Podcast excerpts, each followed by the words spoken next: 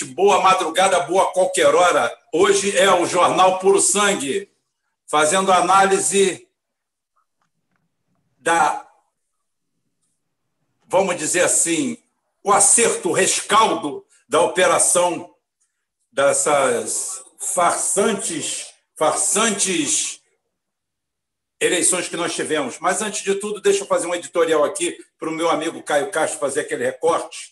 Eu quero aqui fazer um, prestar uma homenagem ao grande ex-juiz federal Sérgio Moro. Sérgio Moro acaba de assumir o cargo de diretor e sócio da empresa Álvares Marçal, AM, americana. É a empresa que está cuidando da recuperação financeira da Odebrecht e da OAS, empresas que o próprio Sérgio Moro quebrou. É, a falta de vergonha, a falta de, de caráter, a falta de compromisso. Os brasileiros, os cidadãos brasileiros dessa estirpe, eles não servem nem para serem agentes duplos, para serem traidores, porque a ganância a vontade pelo dinheiro fala mais alto. Sérgio Moro, quando ele era cocada da vez, incensado pelo Zé Cardoso e pela Dilma, tratado a pão de ló pelos dois traidores da pátria colocados no governo pelo Lula, o Lula ainda ganhou 500 e poucos dias de cana. Cana não, hotel cinco estrelas em Curitiba. Fez a parte dele para continuar vivo. Dentro disso tudo, o Sérgio Moro, no auge, quando foi incensado pela mídia brasileira, e não recebeu o tratamento devido, que é o enquadramento na Lei de Segurança Nacional 7170, e ser jogado dentro de uma cela fria e ser julgado diante da Lei de Segurança Nacional, traidor da pátria, quebra de sigilo, o presidente da República, entre outras, esse cidadão falava que ele se autoproclamou especialista em lavagem de dinheiro, que ele falava uma frase que não era dele, até porque dele nada é genuíno. O cara é, um, é, um, é, é simplesmente um iletrado. As decisões dele são ridículas. Ele falava assim: siga o dinheiro que você acha criminoso. Isso aí é, vem dos primórdios do sistema de lavagem de dinheiro. Isso tem mais de 100 anos. Mas ele colocou essa frase como dele, foi repetida por todo mundo como dele. Então vamos seguir o dinheiro e pegar o ladrão. Acabamos de pegar. Agora, o Sérgio Moro consegue meter a mão nos honorários, no roubo que ele fez, na lesa pátria que ele fez, simplesmente de forma oficial, em forma de dividendos, recebendo oficialmente e pagando imposto pelo dinheiro que ele roubou do país, que ele surrupiou do país, porque ele se torna sócio de uma empresa ligado ao Pentágono, ligado ao Deep State americano, e que hoje faz a recuperação das empresas que ele mesmo quebrou. Não tem ética, não tem moral, não tem decência, não tem vergonha na cara, não tem nada. É o típico brasileiro. Se dar bem. Carpe diem, viva o dia. E dane-se. E depois é só falar que está perplexo com o nível de corrupção que nós temos no Brasil. O nível de corrupção é isso aí. Acabamos de sair de um pleito onde recebemos uma mensagem das urnas fantástica. O povo deu a mensagem. Nós recebemos o recado da que outrora se chamou a festa da democracia, que eram as eleições. A maioria do povo não foi, ou se absteve, ou votou nulo, ou então simplesmente não foi, não se dignou aí, ou não se indignou aí melhor falando. Não foram, não apareceram. Campeão de votos no Brasil inteiro. Abstenção, branco e nulos. Ganhou de todo mundo. Sempre nas cabeças. No segundo turno. No primeiro turno ganhou disparado, em todo lugar. Não deve ter uma cidade no Brasil que ganhou de brancos, nulos e abstenções. Gente que simplesmente jogou a toalha.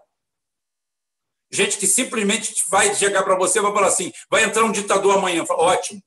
Inclusive, esse povo votou no Bolsonaro na esperança que ele se tornasse um ditador. Sim. Esse cara que você chama de bolsominion, violento, isso, aquilo, aquilo outro, ele votou no Bolsonaro porque ele queria que o Bolsonaro fizesse isso, que passasse por cima dessa lei, dessa juristocracia saísse prendendo ladrão do Supremo, bandido de tudo quanto é lugar. As eleições brasileiras são uma farsa de ponta a ponta, farsa eletrônica, farsa de tudo quanto é jeito, faz de conta, dinheiro, votos comprados ao vivo e a cores. E a gente pergunta como é que o PT deixou acontecer isso. Porque aqui é fácil qualquer coisa acontecer. Basta você elogiar. Tudo no, no PT nasceu. Esse é o cara. Quando falou isso, o Lula parecia um pavão inchado. Parecia um burro morto ao sol, depois de cinco dias, no sol da Caatinga. Estava inchadão. O companheiro Obama disse: Eu sou o cara, então eu sou o cara mesmo. E continuou, porque o brasileiro não resiste a um afago, o brasileiro não resiste a um elogio, vagabundo, falso, da pior espécie. O brasileiro é isso, só isso, só vive disso. Só vive disso.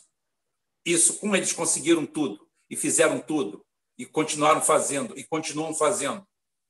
O Brasil derreteu uma parte e a outra parte ainda derrete. É um bloco de gelo muito grande, precisa de muito sol, mas o sol está aí, o derretimento está aí e a gente não tem uma noção certa para onde a gente vai. É, fui execrado de todas as formas, me bateram de todas as formas, bateram na minha equipe de todas as formas, e agora, é, como disse um cara lá, maldito, você está satisfeito com o resultado de São Paulo? Não, o resultado de São Paulo deu o resultado que eu previ que daria.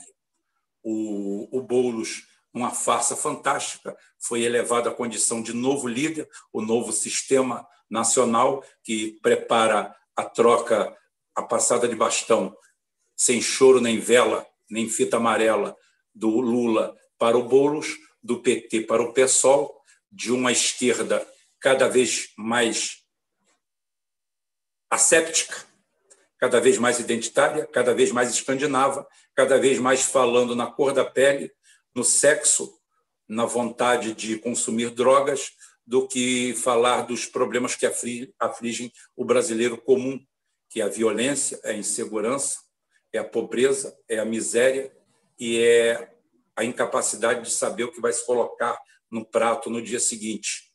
Isso no país que é um dos campeões mundiais da produção de alimentos. Enquanto isso, somos obrigados a olhar é, prefeitos, vereadores, quadrilhas inteiras, gangues. Existe uma nova modalidade de crime no Brasil, que são quadrilhas que se juntam para tomar prefeituras e gastam o dinheiro que for necessário e fraudam o sistema e compram urnas, e se não compram urnas, compram votos, e se não compram votos, compram mesários, se não compram mesários, compram juízes, compra todo mundo que está à venda, e no Brasil está todo mundo à venda. Lamentavelmente. Não vejo, bom, não, não vejo boa saída para isso aqui, não vejo. Por isso que eu falei, as pessoas votaram no Bolsonaro para ele ser um ditador, e ele era apenas mais um merda do sistema, apenas mais um boneco, apenas mais alguém para repetir tudo que foi feito até hoje Mudou tudo para não mudar nada. Continua tudo como era. Exatamente. Triste, deprimente, mas é a nossa realidade. E eu eu tenho o dom da vida, eu tenho o dom da morte, eu tenho o dom de tudo. Eu fui acusado de ter sumido com, o Caraí, eu matei e enterrei ele no quintal e também já tinha feito isso com Cláudio. Mas como eu sou um, um ser poderoso, hoje eu vou ressuscitar o Caraí. O Cláudio, eu já mandei o Bruce cavar a sepultura dele e fazer lá, passar uns ungüentos para trazer o corpo para cá. Ele deve, deve chegar um pouco mais tarde.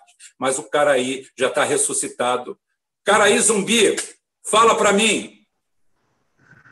Estou aqui, Rubem. Estou vivo, morto-vivo, daquele jeito de sempre, né? É, não tem como estar tá muito vivo né, nesse país mas a gente está fazendo o possível para não jogar toalha, né? Muito vivo, muito vivo está o Sérgio Moro. É, esse é vivo demais, né? Eu estava lendo, inclusive, são essa Álvares e Marçal, né, que é, que é a empresa que ele está fazendo a consultoria, ela administra a, a, a parte falida da Odebrecht, né?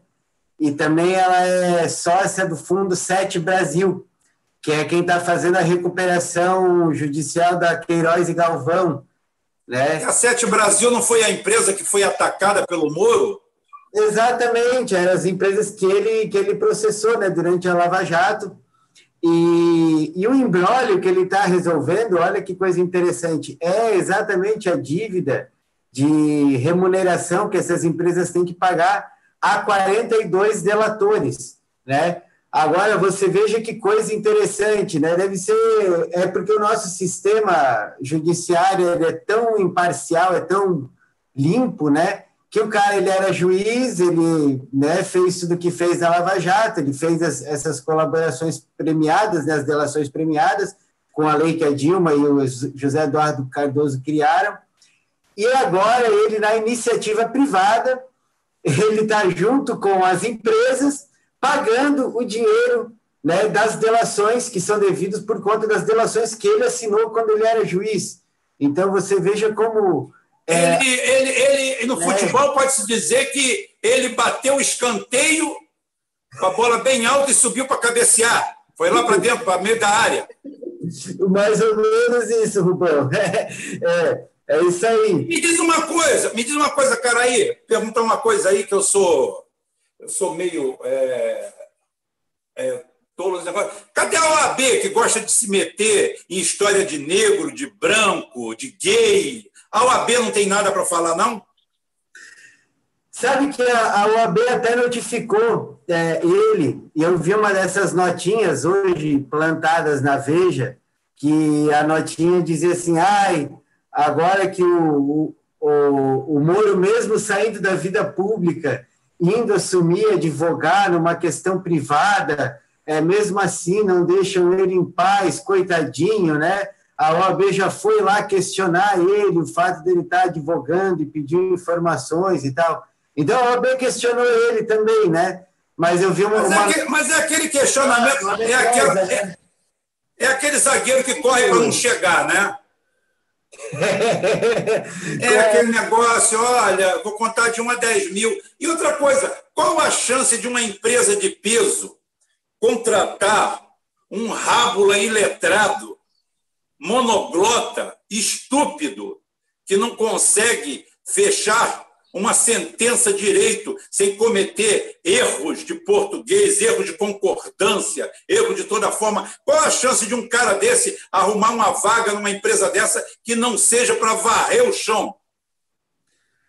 Olha, Rubem, reza a lenda que ele não tem a, a OAB, né? Parece que ele passou direto para a magistratura sem ter feito o exame da ordem, né? E eu não sei. Não, ele não tinha OAB, ele não tinha OAB, ele ganhou agora de presente. Ah, ele ganhou. Eu fiquei, eu fiquei me perguntando, será que ele foi fazer o exame da ordem para poder advogar? Não, não, ele ganhou de presente. Foi um regalo. É. É, pelos... se, ele for fazer, se ele for fazer, não vai passar nunca. É, pelos grandes serviços prestados à juristocracia brasileira, né? Ou, ou corporativa global, né? Podemos dizer assim. É, a, a, inovação jurídica que ele criou no Brasil foi exportada, né? Modelo exportação. Você vê, é, por exemplo, no Peru, onde foi é, exportado esse modelo, a gente está vendo o caos instalado até hoje, né? A gente está vendo é, presidente, entra presidente, cai presidente. Inclusive, a gente publicou um artigo hoje, né, de um jornal peruano sobre o caos Jorge Soriano, né, que está sendo causado lá, com a demolição de instituições peruanas, né? Ou seja, depois da passagem do método Sérgio Morista, é, do, do, do Torquemada de província, né? depois que passou o Torquemada de província, o método dele no Peru, o, o Peru até hoje não se recuperou e está caminhando aí para um abismo, né? É muito lamentável. A mesma coisa a Argentina, né? A Argentina ficou é, ganhou os jornais aí na semana passada por conta da da, da, população de Porto Iguaçu, da parte das missões, né, desenterrando carne podre para comer, né, então revelando aí o, o, problema grave, né, que a Argentina está passando, que acho que nem a morte do Maradona vai conseguir fazer aquele povo se, se unir, né, a Argentina tem de entrar em ebulição social. Semana passada tiveram também as marchas pró-vida, né, contrárias à, à lei do aborto, né, que já foi inclusive votada no Congresso, o Congresso se manifestou contrário e o Fernandes mandou de novo, né? Ou seja, é, é, eles vão in, in, investir nesse processo de polarização, né? De, de... Mas eles estão eles estão preocupados lá em como botar viado e travesti no exército, né? Sim, achei isso curioso também, né? Porque ele ele se elegeu com um discurso, né, de que iria retomar a questão das Malvinas, a propriedade das Malvinas, e né, faz uma semana aí, ou duas, uns dez dias, ele anunciou uma parceria com, com o exército inglês, né, o exército da Grã-Bretanha, para inserir é, cotas para soldados transexuais, né, dentro da, das Forças Armadas. Né? Que bacana, que bacana. Eu achei que foi um preço razoável pelas Malvinas, assim, ele que entrou para comprar a briga com as Malvinas já né, trocou, trocou por uma cota para trans dentro do Exército, ele teve, dar nota-se que é um, é um projeto sólido, estrutural, soberano para a Argentina, né? Fantástico, é, é, muito bacana, cara. Lado. Achei muito bacana, eu achei, achei extremamente interessante. Então é. quer dizer que quer dizer que agora o Exército vai ter é, batalhões gays. É, eu acho que isso é uma das coisas mais canalhas que esse modelo de, de esquerda liberal, dessa nova esquerda liberal, tem, tem imposto. Eu né? quero deixar claro aqui, gente, antes do cara aí concluir, que a gente não tem nada contra gay, não estou querendo limpar minha barra, não, porque eu falo direto. Se o cara é gay, é problema dele. Agora, você querer institucionalizar isso, porra, é o que eu falei, eu já repeti várias vezes. Quando eu entrei no PDT lá em 81, o PDT foi o primeiro partido a ter núcleo de tudo. Tinha de negro, tinha mulher, todas as minorias. Mas ninguém ia para a rua brigar por isso. Isso era uma coisa interna, era um tratamento interno. A gente ia para a rua como companheiro. Estava do seu lado uma mulher, um gay, um negro. Nós sempre tivemos tratamento sobre a diversidade. E eu sou contra qualquer tipo de preconceito. Agora também sou contra qualquer tipo de protagonismo. Ninguém pode ser protagonista de nada pelo que carrega no meio das pernas ou pela cor da sua pele. Maniqueísmo, não. Negro bom, branco ruim. Aí amanhã, branco bom, negro ruim. Porra! Tem negro que não vale o que come. Tem branco que não vale a merda que o outro caga. É assim? É tão simples assim a humanidade? A diversidade humana é tão simples assim. Mulher bom, homem ruim. Negro bom, branco ruim. Ou vice-versa. É assim? É assim que funciona? É tão fácil assim? Uma sociedade que levou milhares de anos para se estruturar? Vem estudar um pouco de história. Vai ver os primórdios da humanidade, como a população vivia. Vai ver no século XIX, na Inglaterra industrial, como se vivia. Qual era a vida? 18 horas de trabalho por dia. Isso na Inglaterra, que era o país mais poderoso do mundo e que seus súditos morriam de fome. Vai estudar um pouco de história. Você acha que a história da humanidade se reduz a isso? Então... Negro foi escravo no Brasil porque foi vendido como escravo. A escravidão na história da humanidade, ela tem a ver do mais forte contra o mais fraco. Não é do negro contra o branco, nem o branco contra o negro. Aconteceu aqui dessa forma. Roma, Grécia, a Europa inteira, a Germânia, todos tiveram escravos. E não tinha nada a ver com a ver com Matiz, era simplesmente o povo subjugado subjugado. Negro escravizou negro, branco escravizou branco, negro escravizou branco, branco escravizou negro, nunca teve nenhum tipo de conceito. Agora a gente cai nesse maniqueísmo. Canalha, bandido e usado, porque alguns negros olham para os outros que estão acordando quatro horas da manhã para ir trabalhar, vão para a roça cortar cana, vão procurar emprego, falam assim: eu vou viver dessa cozinha. Estão lá, aí fizeram a farsa lá do, do Carrefour, o negro saiu de o, o é, botaram a morte do negro lá e o Carrefour já criou uma comissão. Você viu, cara aí? Uma comissão interracial aonde apareceram nove negros, sendo que dois são mais brancos do que eu, né? já para se pendurar nas tetas. Eu quero saber, Gilson, Gilcinei, Gelson, amigo meu de infância, que são negros, o que, que vai melhorar para eles? essa porra. Além daqueles nove vagabundos que estão lá, além de aparecer mais, mais, mais propaganda para Preta Gil, que de preta só tem um nome. Ela, ela deve ser 70% branca e 30% negra, mestiça, como a maioria do povo brasileiro. Fala aí, porque eu já estou falando demais. É, então, Rubem, é... eu, eu, vejo assim, essa questão da sexualidade, ela é uma questão de orientação individual, né, de liberdades individuais. Ela é uma, uma pauta essencialmente liberal, assim, né, o que a pessoa faz consigo mesmo, com seu corpo, né, e eu, eu até sou a favor, assim, de, das liberdades individuais, mas, de fato, isso não é pauta para país, para coisa nenhuma. E se a gente olhar a situação da Argentina, o, o país ele está com um problema estrutural muito grave, né? Ele entrou em recessão já há muito tempo, a moeda hiper desvalorizou, eles estão com uma superinflação, está é, tá tendo uma, desapropriações de terras coletivas, né? E não está sendo uma desapropriação para estatizar exatamente, mas eles estão vendendo o sistema de produtivo à força, né? A população está comendo lixo, está é, tá tendo é, manifestações em Montevidéu também das classes de, de segurança pública, de saúde.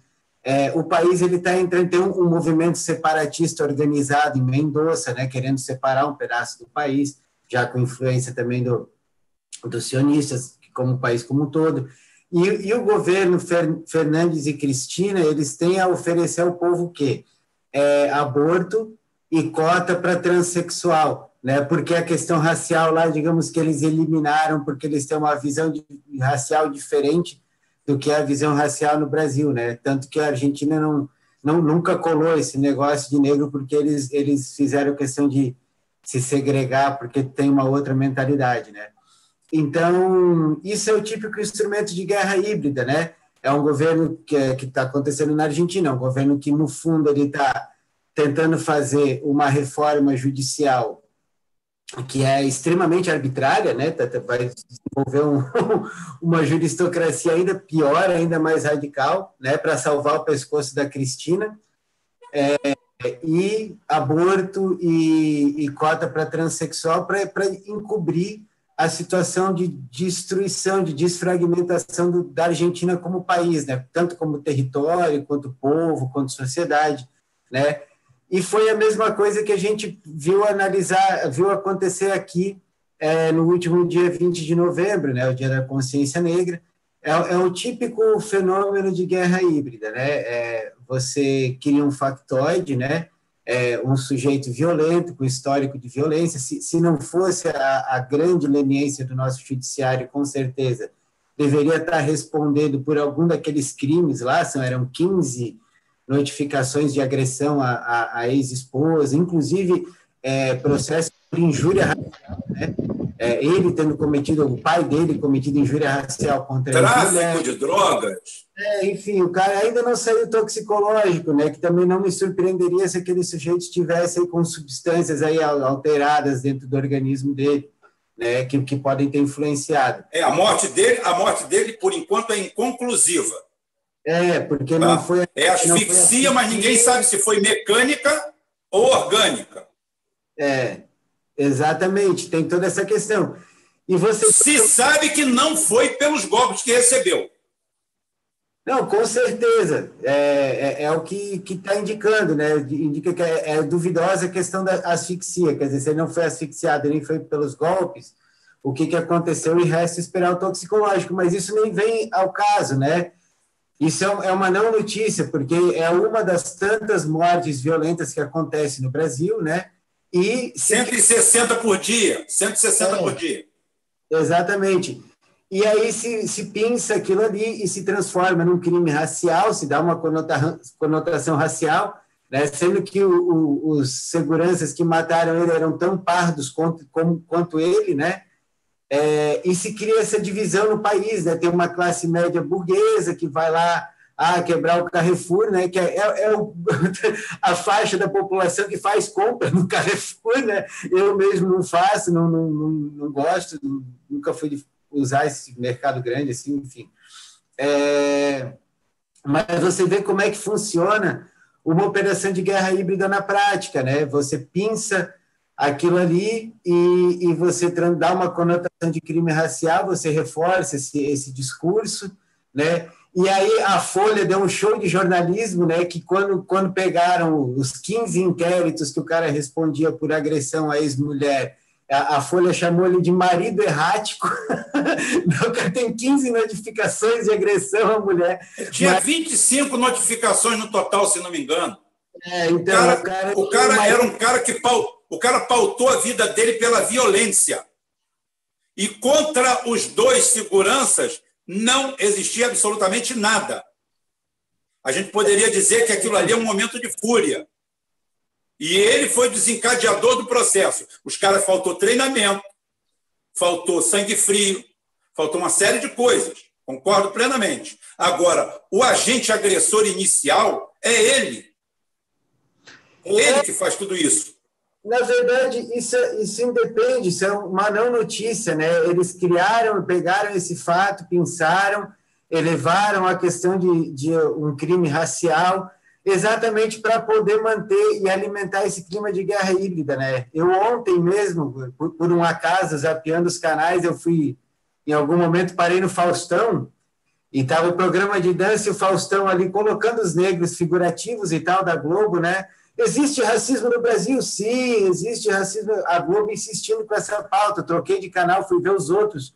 Fui ver a Record, por exemplo, era um programa de música também, que estavam ali populares negros, pardos, mestiços. A pessoa, ah, não, quero mandar um agradecimento para minha mãe, para minha família que sempre me apoiou. Sabe enquanto Faustão ali estava ali tentando se colocar como a reserva moral da sociedade brasileira, veja bem, a Globo e o Faustão querendo se colocar como a reserva moral da sociedade brasileira e, e cavando... sempre colocaram sempre colocaram o negro como serviçal com roupa de doméstica. E a Globo sempre fez questão de fazer uma coisa que é, é raro você ver no Brasil até em famílias abastadas que o, a pessoa que trabalha dentro de casa usar uniforme.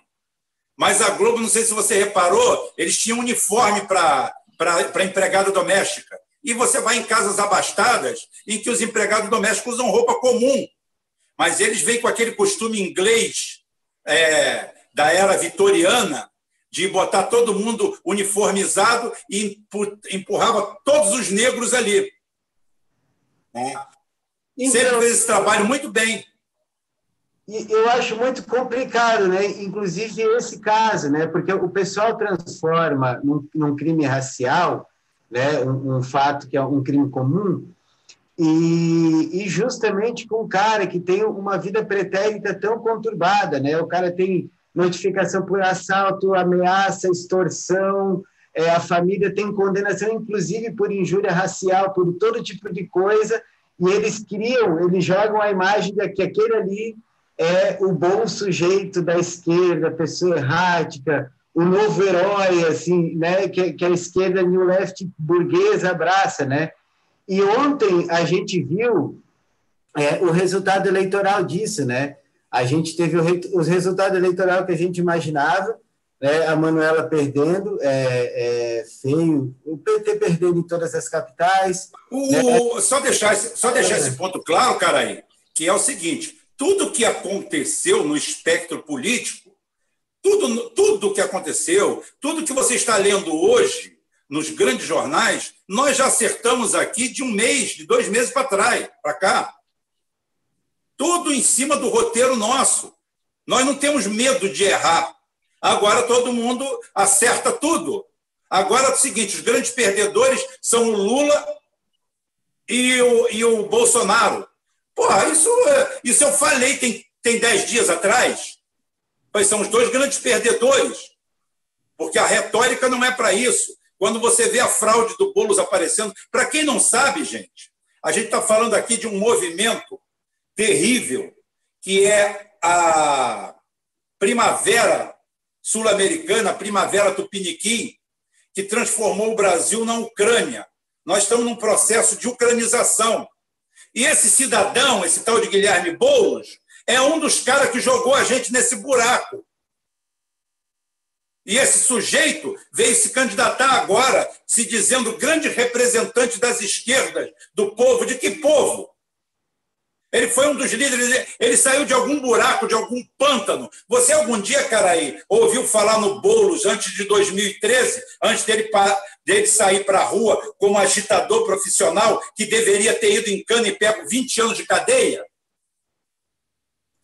Você ouviu falar dele antes?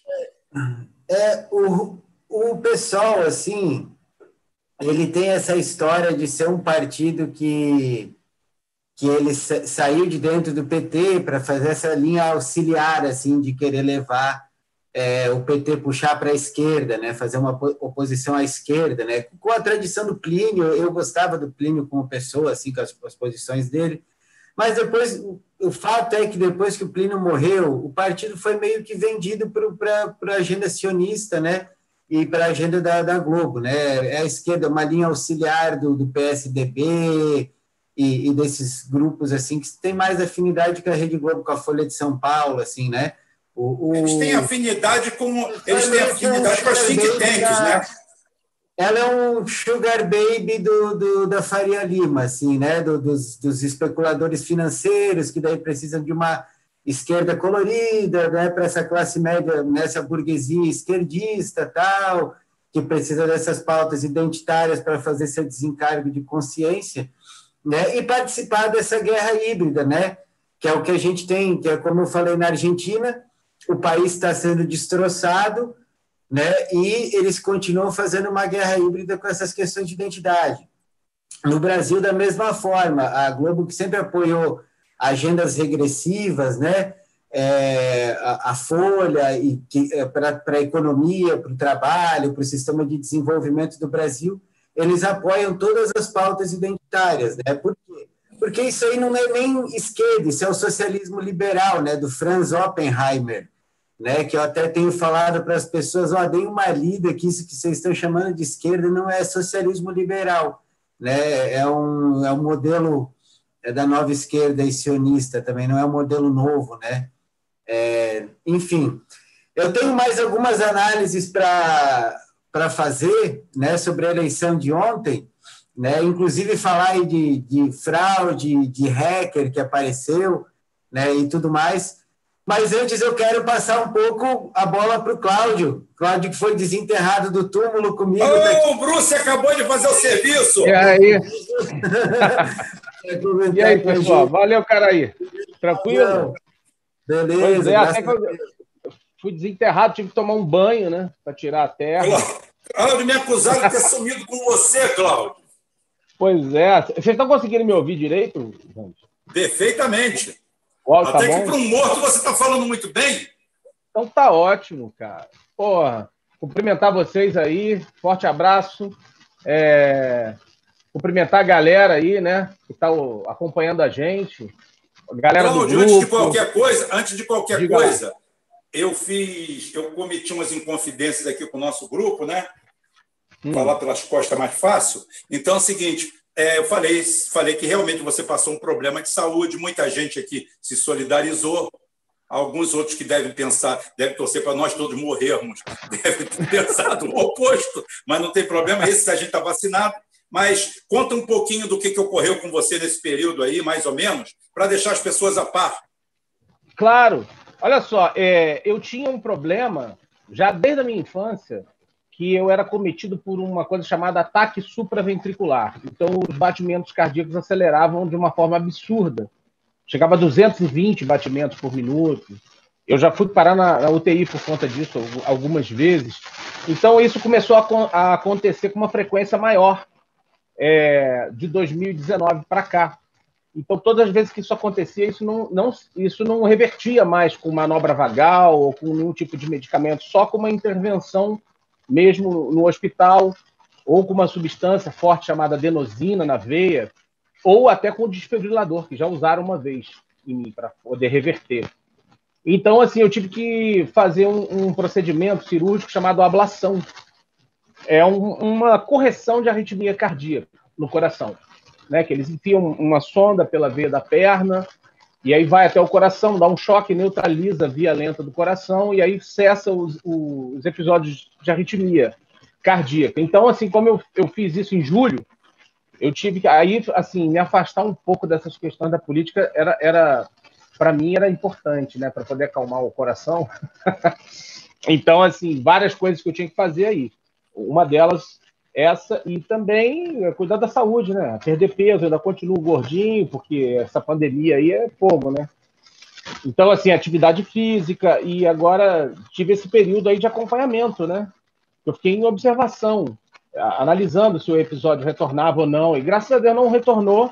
Então, para infelicidade dos inimigos, Rubão, a gente continua Não, não né? retorna, não. Falando. Inclusive, inclusive, é, o seu caso é emblemático, porque eu não lembro o nome do jogador. Teve um jogador do Flamengo profissional que, na reapresentação, há uns cinco anos atrás, mais ou menos, não lembro qual, cinco ou seis. A gente está ficando velho, né? A gente fala cinco, às vezes é sete. Né? Ou a gente é, fala cinco é três. Mas é o seguinte, mas a loucura é permitida. Então é o seguinte: esse jogador, quando se reapresentou, a gente até conversou sobre isso. Ele apresentou isso, essa fibrilação atrial aí, violenta, e ele fez aquele fez esse procedimento que na realidade é uma cauterização né naquele ponto que é, que é ponto dissonante que está ali que causa aquilo ali. E o cara 15 dias depois estava jogando. Eu até é, falei com o meu cardiologista falei pô mas não tem perigo? Ele falou não não. Isso aí é 100% de, de cura disso aí. É, é, inclusive eu tomava o Rubão eu tomava um beta bloqueador para amenizar isso a, a, a essas arritmias. E aí o, o, o, meu médico, né, meu ritmologista, falou assim, não, cessa tudo. Eu falei, mas vou parar com tudo? Ele falou, para tudo, para, não toma mais nada. Eu falei, caramba, eu fiquei meio com medo, é, né? É bom, mas eu é, parei... é bom que eu vou, eu vou, eu vou falar uma, vou falar uma inconfidência aqui, mas é, uma, é um termo médico. É bom que melhora a libido sexual, que beta bloqueador é uma merda. Pois é, exatamente. Melhora tudo. Melhora tudo. Melhora, é um beta-bloqueador. Exatamente, mas o que, que acontece? É, era até um, um, um levinho, é, Concor, eu acho que é isso. Só que o que, que acontece? Ele falou para parar de tomar tudo. Ele falou: ó, para tudo, porque não precisa mais. Agora a gente, inclusive, tem que ver como é que o coração vai se comportar. Então, eu comecei a fazer até atividade física, foi bom por isso, né? Porque eu estava muito sedentário também. Aí comecei a pedalar e tal. Comecei, fui lá para Paquetá. Um abraço para nossa querida aí, a Ângela Cristina, lá, paquetaense. Fiquei lá em Paquetá, fiquei um mês lá, dando uma voltinha de bicicleta. Inclusive, a gente está precisando fazer isso, né? Ir para uma ilha e ficar lá, né? Rapaz, eu adoro Paquetá por causa disso. Aquilo ali é muito tranquilo, muito. Sabe? Então, era foi isso. O pessoal que não está sabendo o que aconteceu foi isso. Diga aí. Então é bom que a gente esclarece isso aí. Não, eu falei que eu moro numa ilha. ah, é? Pô, que maravilha. Meu sonho. Meu Sim, sonho é morar numa ilha. 2,50 na, na varanda. Porra, tudo que eu precisava. Rapaz, que maravilha. Mas aí, Cláudio, você está você está totalmente alheio a tudo ou já começou a se conectar com o mundo? Rapaz, eu estava ouvindo aqui o bate-bola de vocês aqui. Eu gosto muito de ouvir você e o cara aí batendo bola. Os outros também, né, que eu não vejo há muito tempo. Eu, eu vou ser sincero, eu quase não vejo as lives. Né? Eu tenho visto mais o, o Conversa ao Pé do Rádio ou os vídeos mais curtos por conta da, dessa questão de tempo mesmo, né? E como eu coloquei aqui, eu estou colocando um monte de coisa em ordem na vida pessoal então, realmente, eu não tenho, eu não tenho assim gasto muito do meu tempo com essa questão das, da política, mas ainda mais agora na eleição, a gente fica vendo mais as coisas sobre as eleições. Mas eh, agora eu comecei a ouvir um pouco até do, do, do teu programa. Às vezes eu ouço, eu, às vezes eu ouço alguma coisa lá no do, do, do, Duplo Expresso, do Romulo mas, mas o problema é achar alguma coisa assim, porque é muito longo também o programa, então é raro eu conseguir ouvir alguma coisa. Mas Totalmente alheio, não, Rubão, mas. É, tô é, muito inclusive, alheio. Inclusive, inclusive, um aviso para todo mundo aqui: Geoforça está entrando com um vídeo hoje. O, o Christian está botando no ar um vídeo explicativo sobre o ataque no Irã e suas consequências ao físico lá iraniano. Tá? Já eu levei algum tempo porque eu tinha que cavar algumas informações aí para fechar o quebra-cabeça. Pô, não maravilha. Vou contar aqui para vocês irem lá ver. Senão vocês é, não vão. Isso aí. Me interessa, quero saber. Mas então, o, o, passa a bola aí para o cara aí para ele, ele fazer as análises, terminar as análises que ele estava fazendo sobre a. que ele ia fazer sobre as eleições, que eu estou amarradão aqui ouvindo vocês, cara. Eu não estou totalmente alheio, não, mas eu estou me inteirando agora. Não, tá. tudo bem. A melhor coisa que tem é assim, imersão. Cara aí, solta, solta é isso aí. Tá, eu vou, eu vou começar é, falando do seguinte. Essa semana é, apareceu um hacker, né? Lá, lá em Portugal. E esse sujeito deu uma entrevista para a Folha, veja só, dizendo que foi ele que entrou no, no sistema do, do Tribunal Superior Eleitoral e que ele fez tudo isso. E ontem, né, não, sábado, ele apareceu preso, né, antes da, da, um dia antes da eleição, né? Quer dizer, eles correram, né, para apagar, né, essa essa situação que foi é, esse escândalo, né, que foi a, a, eleição do primeiro turno, né? E por conta da, da demora, né, na apuração dos, dos fatos, a nuvem saiu do ar, mas é, ficou essa disputa de narrativas, assim, né?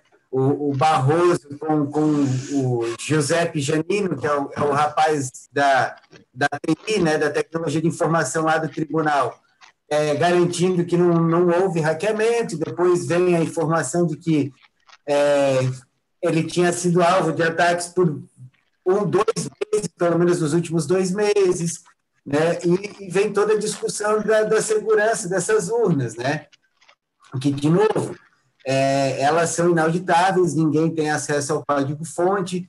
Dessa vez, a totalização foi feita é, é, incompleto no, no, no, no, Tribunal Superior, né? não, não passou pelos tribunais regionais eleitorais.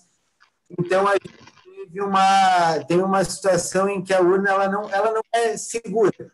Né? Por mais que eles digam que seja auditável não é auditável, o fato é que eles não têm como comprovar que a votação foi ilícita, né? que, que, que foi valendo. E, e, a minha leitura, né, a minha pessoal, é que isso pode dar margem, sobretudo para que haja um questionamento em 2022 semelhante ao que a gente está vendo hoje nos Estados Unidos. Né? E nos Estados Unidos, a gente tem uma, uma inversão da narrativa, né? A advogada, né? A advogada que era da equipe do, do Trump, a Sidney Powell, ela deu umas declarações muito interessantes. O que, que ela fala? Ela, ela, vai, ela mostrou que as máquinas que fazem, fazem a contagem, elas usam um fator de multiplicação. Por exemplo, ah, o voto pode, em vez de ele contar um voto, ele vai valer 1,2, e o voto do outro candidato vai valer 0,8. Então, uma pequena mudagem no código-fonte pode fazer alterações graves e dramáticas né, dentro do, do, da totalização dos votos. Então, nos Estados Unidos, nos quatro estados que têm ações, é, a narrativa ela ela ela está se invertendo, né? Do não houve fraude para não houve fraude generalizada, né? Em algumas o Trump ganhou, em outras o Trump não ganhou, mas a Sidney Powell, ela que era advogada da equipe do Trump, ela saiu, né? E ela está já como advogada independente, mostrando, e ela conseguiu um avanço muito interessante nas eleições dos Estados Unidos, que usa Smart Matic, essas mesmas empresas que fazem a eleição aqui, elas é, armazenavam os dados num provedor que ficava em Frankfurt, na Alemanha. E esses dados originais eles foram recolhidos na Alemanha e eles já estão é, é, nos Estados Unidos de posse do Procurador-Geral da República deles, lá, William Barr. Significa o quê? Existem é, é provas robustas de que houve um, uma fraude, fraudes de diversas maneiras, né? e, inclusive, na máquina, no sistema de contagem dos votos, no mesmo sistema que foi usado aqui. Né? E ela pega, inclusive, fraudes das eleições internas do Partido Republicano, do Partido Democrata. Quer dizer, ela consegue provar que o Biden fraudou a votação do Bernie Sanders, né, digamos, da esquerda do Partido Democrata. Quer dizer, ela tem condição de jogar um, balde de gasolina no sistema eleitoral dos Estados Unidos. Né? E a gente é, com esse La Garantia Soijô do, do Barroso e dos ministros do TSE, eles podem estar tá cometendo a irresponsabilidade de conduzir o Brasil a esse mesmo tipo de causa, esse mesmo tipo de abismo, pelo sistema simplesmente não ser confiável. Ele não é confiável. Né? Ela não é auditável porque ninguém tem acesso ao código-fonte. Né?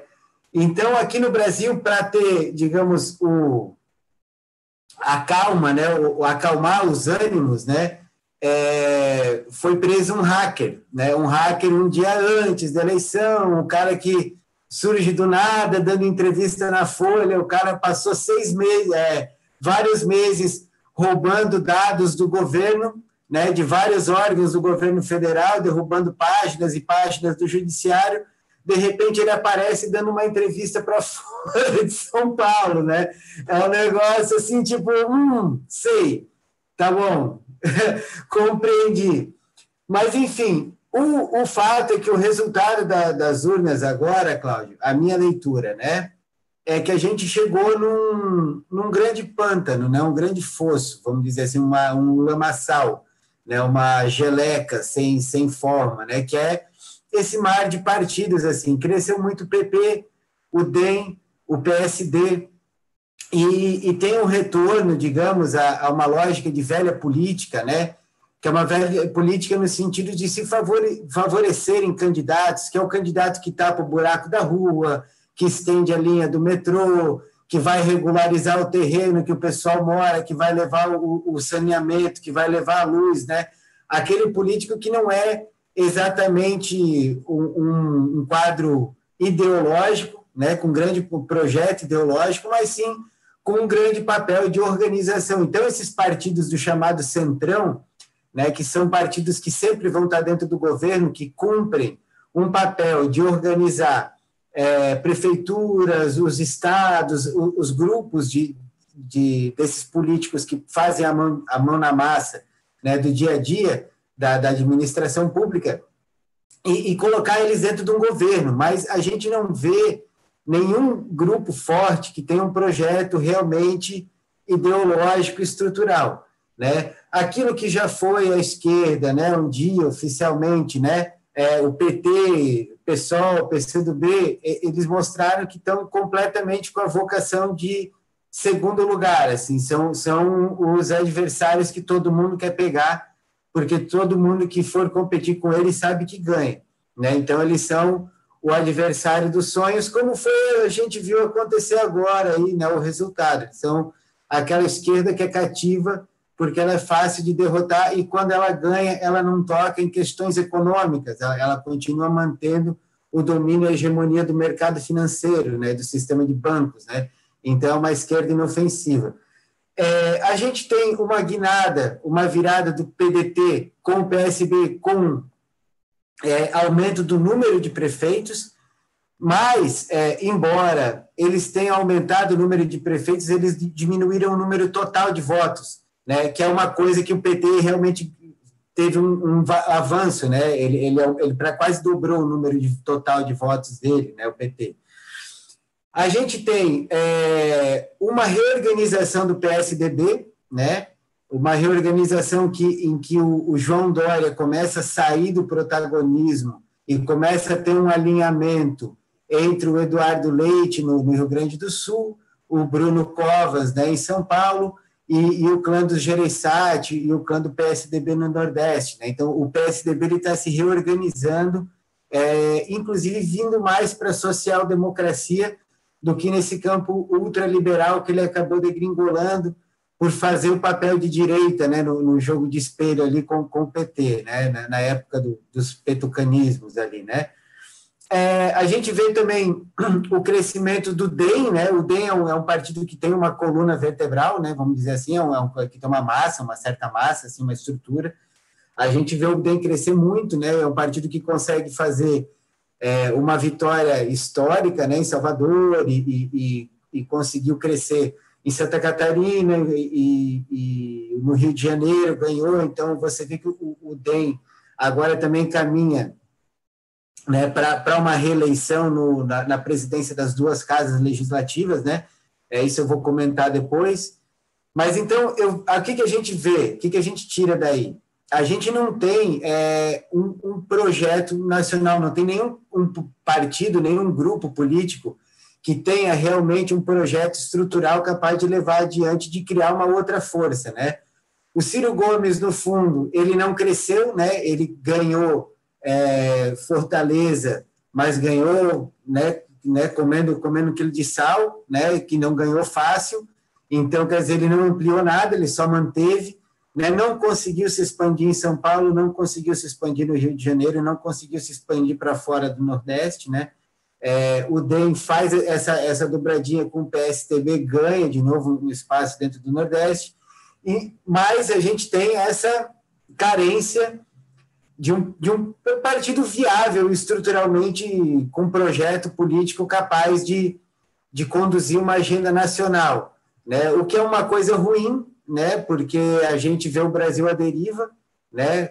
sendo que a maior força política, bem ou mal, ainda é o bolsonarismo né? E, e o Bolsonaro com, com, toda a derrota, né? É, do, do, campo bolsonarista nessas eleições, a, a gente tem ele ainda num, num projeto nacional macro, ainda tem ele como a principal força política, no fim das contas ainda tem o PT, e tem uma outra coisa de se estapeando para surgir como uma terceira força, né?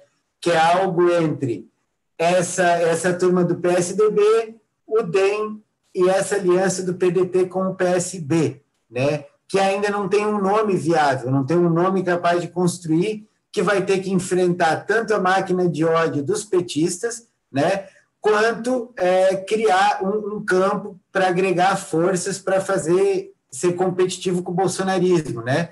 E esses partidos mais esse centrão desse partido que, que, que faz essa função estrutural na política de agregar municípios, estados, dentro da agenda de quem está no governo, né, sempre vai estar, tá, vai estar do lado de quem estiver no governo, né?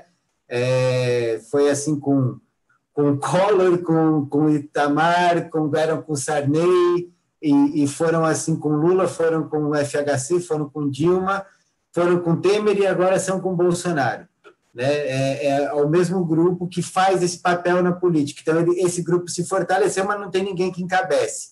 Né? As duas forças, mesmo enfraquecidas, ainda são o bolsonarismo e o petismo, né? É, o petismo sem chance de ganhar, e, essa, e, essa, e esse conjunto é, tentando se reorganizar numa, numa outra via, mas sem nome, sem cara, né? sem, sem uma estrutura ainda que é, possa trazer uma, uma comoção nacional para conduzir um projeto brasileiro, né? para abraçar e temos um projeto brasileiro e agregar forças heterogêneas dos setores do campo, dos setores da cidade, dos setores da indústria, dos trabalhos sindicais, dos setores de serviço, né? e, e, e dos setores militares, né? E, e, do setor militar, sobretudo, e das polícias, de segurança pública, ainda não tem um nome, né, um nome carismático, uma, que consiga trazer uma amálgama. Quer dizer, a gente tem um planto no lado ruim de não ter nada de projeto, ao mesmo tempo a gente tem um, uma possibilidade de que algo se construa para surgir uma nova via, um novo caminho aí, é, que um projeto que, que construa, que proponha, né, um projeto brasileiro para dar conta de, de, de resolver os dilemas que tendem a se aprofundar cada vez mais é, dentro do país. É... Não sei, Rubem quer comentar, Cláudio? Aí, deixa eu falar. Pode falar, Rubão. Quer falar aí? Não, deixa eu falar então, como o Rubem está em silêncio. É muito boa a tua análise que eu estou ouvindo aqui, o cara aí. Inclusive, eu ouvi até faz pouco tempo o Aldo Rebelo fazendo uma análise sobre a atuação desses partidos, que muita gente denomina como partido de centro, e que você colocou muito bem. Ele, ele, ele disse algo até muito semelhante ao que você está dizendo, que esses partidos não são partidos de centro, né? são partidos de governo. Ou seja, há muito tempo, desde, como você bem frisou, desde a época do Collor, esses caras estão com quem está no governo. São esses partidos Alguns até surgiram recentemente. Mudaram a roupagem, mas o miolo continua o mesmo, né? Até algumas figuras a gente vê que são, que são as mesmas. Essas pessoas transitavam e, e trocavam até dentro de. revezavam dentro de ministérios é, dos governos Dilma, é, do governo Itamar, como você falou, desde lá de trás, esses partidos eles, eles, estão sempre colados com quem está no governo. E eu, eu vi isso aí, achei interessante essa análise, só para concluir aqui, ou seja, a gente Não, tem um. Não, só para dizer que esse pessoal vem do militarismo. Ah. Esse pessoal vem do militarismo. Eles são adesistas a quem tiver no governo de qualquer forma. Ah, sim. Bem, bem antes disso, né? Bem antes de governo Itamar e Collor. Exatamente. O que acontece é o seguinte: nós não temos, então, uma, um protagonismo ali sendo exercido por nenhum partido, né? Pelo que eu estou entendendo aí. Assim, um partido ou outro se destacou mais, outro saiu mais prejudicado, mas a gente não vê nenhuma motivação no, no, no campo ideológico, sei lá, ou, ou partidário, a, a ponto de, de, dar assim, consistência a, a, uma candidatura ou a um projeto político para 2022, né? Eu não sei se o, o que eu consegui enxergar tem a ver com, com isso aí, mas muito boa, muito boa a análise. Gostei. É bom que eu estou me inteirando aqui da, da situação. Eu andei vendo algumas coisinhas aí na televisão, estou devagar, né? Mas tá show. Fala aí, Rubão. Perfeitamente. É, não, só lembrando aquele negócio que esse pessoal, eles são governo desde a época da ditadura militar. Eles não resistem a um cargo. Eles têm um fraco. Eles têm um fraco por cargo, por nomeação, por é, dominar ministérios. E ninguém quer dominar o ministério por algo que não seja diferente de corrupção. Vamos falar português claro logo, que aqui o papo é reto. Então é o seguinte: ninguém, o, o MDB ou o DEM, não sonha em pegar dois ministérios porque eles sonham em fazer rodovias para o Brasil. Eles sonham em beneficiar, empreiter os amigos dele. Eles fazem isso desde a ditadura militar. Desde 64 fazem muito bem. Eles foram os primeiros a pular fora da ditadura militar e se colocarem como opção. São fantásticos, eles são bons demais. São verdadeiros camaleões. Eles pegam sempre, eles são igual a água, né? É aquele fluido que pega o formato da jarra. Quem tiver ali, eles estão dentro. Não tem problema nenhum, não. Ótimo. E, e falando aí do Caraí, que ele falou sobre a, as urnas eletrônicas, todas as urnas eletrônicas, com exceção das que eu vi, com exceção da Argentina, a, a urna eletrônica argentina é top 10, não tem nada igual. Ela é totalmente a, a prova de fraude. A urna é a prova de fraude. Nenhum sistema é a prova de fraude, e quando você coloca ele na mão do ser humano, ele pode roubar de qualquer forma. Agora é o seguinte: urna auditável é aquela urna onde o eleitor tem condição de auditar o seu voto, sem conhecimento algum. Ele não precisa fazer curso de informática, ele não precisa ser engenheiro da, de informática, ele não precisa nada disso. Não, porque o, a, a, o negócio está aberto aqui, os códigos-fontes estão abertos, aí vão para lá meia dúzia de pessoas. Não, está tudo bem. Olha, como eu falei, depois que, acabou, depois que acabou a máquina, a máquina de escrever mecânica, tá? tudo passou a ser misterioso. Porque a, a, a máquina de escrever elétrica, você apertava um comando e uma esfera ia lá e escrevia alguma coisa que você bateu. Você não sabia como aquilo acontecia. Você perdeu a conexão. Do outro jeito era fácil, qualquer um olhava ali, era uma haste mecânica, com duas letras, apertou, abaixou, uma bate em cima, outra bate embaixo, ótimo. Beleza. Desde o advento da máquina elétrica para cá, tudo mudou. A ação que você toma é correspondente a algo que foi programado para acontecer. E nenhum sistema de votação baseado em planilha é seguro, porque toda planilha é programável. Toda, toda ela obedece uma equação matemática. E uma equação matemática, você pode mudá-la. Todo mundo que conhece a planilha Excel aqui, que é a mais comum, você vai saber como é que você faz. A mais B, menos C, menos D. Você faz o que você quiser ali. Você faz um desenho que é uma equação matemática. Então, a partir do momento que você insere o voto naquilo ali e ela é auto-extinguível, porque você faz uma zerésima, é o que o cara falou, é a mesma coisa que todo mundo aqui, vamos fazer uma, uma votação aqui, estamos agora com 296 pessoas. Vamos fazer uma votação aqui para escolher quem vai ser alguma coisa aqui. Eu vou pegar esses votos, vou levar para dentro do meu quarto, vou contar e vou sair de lá dizendo: olha só, eu ganhei. Ué, como é que você prova isso? Não, eu contei lá dentro. Eu contei lá dentro, vim aqui e ganhei. Isso é a urna brasileira. A urna eletrônica argentina, só para vocês entenderem mais ou menos, ela é uma urna onde você faz um voto de papel eletrônico, que o voto tem um chip. O voto é uma cédula que você rompe ela exatamente a um rompimento de um número sequencial de segurança que fica com você, se não me engano, ou se fica com você ou vai para a mesa, não lembro. Mas só que tem uma coisa: aquele é o código material de segurança. E você deposita o voto na urna. E ao final do dia, aquela urna, o cara abre ela ali na mesa, abre ela ali na mesa, pega os votos, as cédulas que está lá, passa num leitor ótico e a urna automaticamente, que não tem conexão com nada, te dá o boletim dele com o voto físico ali dentro. Ou seja, em cinco minutos está tá apurada a urna. Só que ela é feita de forma mecânica. Você pega a cédula, você pega a cédula, está aqui, está aqui a cédula, você pega a cédula, bota aqui no leitor, ele lê um voto para o Cláudio, pega outro, outro voto para o Cláudio, outro voto para o Cláudio, um voto para o Caraí, um voto para o Caraí, outro voto para o Cláudio, um voto para o Rubem. Esse aqui é nulo, esse aqui é branco. Pou, pou, pou, pou, pou. Está aqui.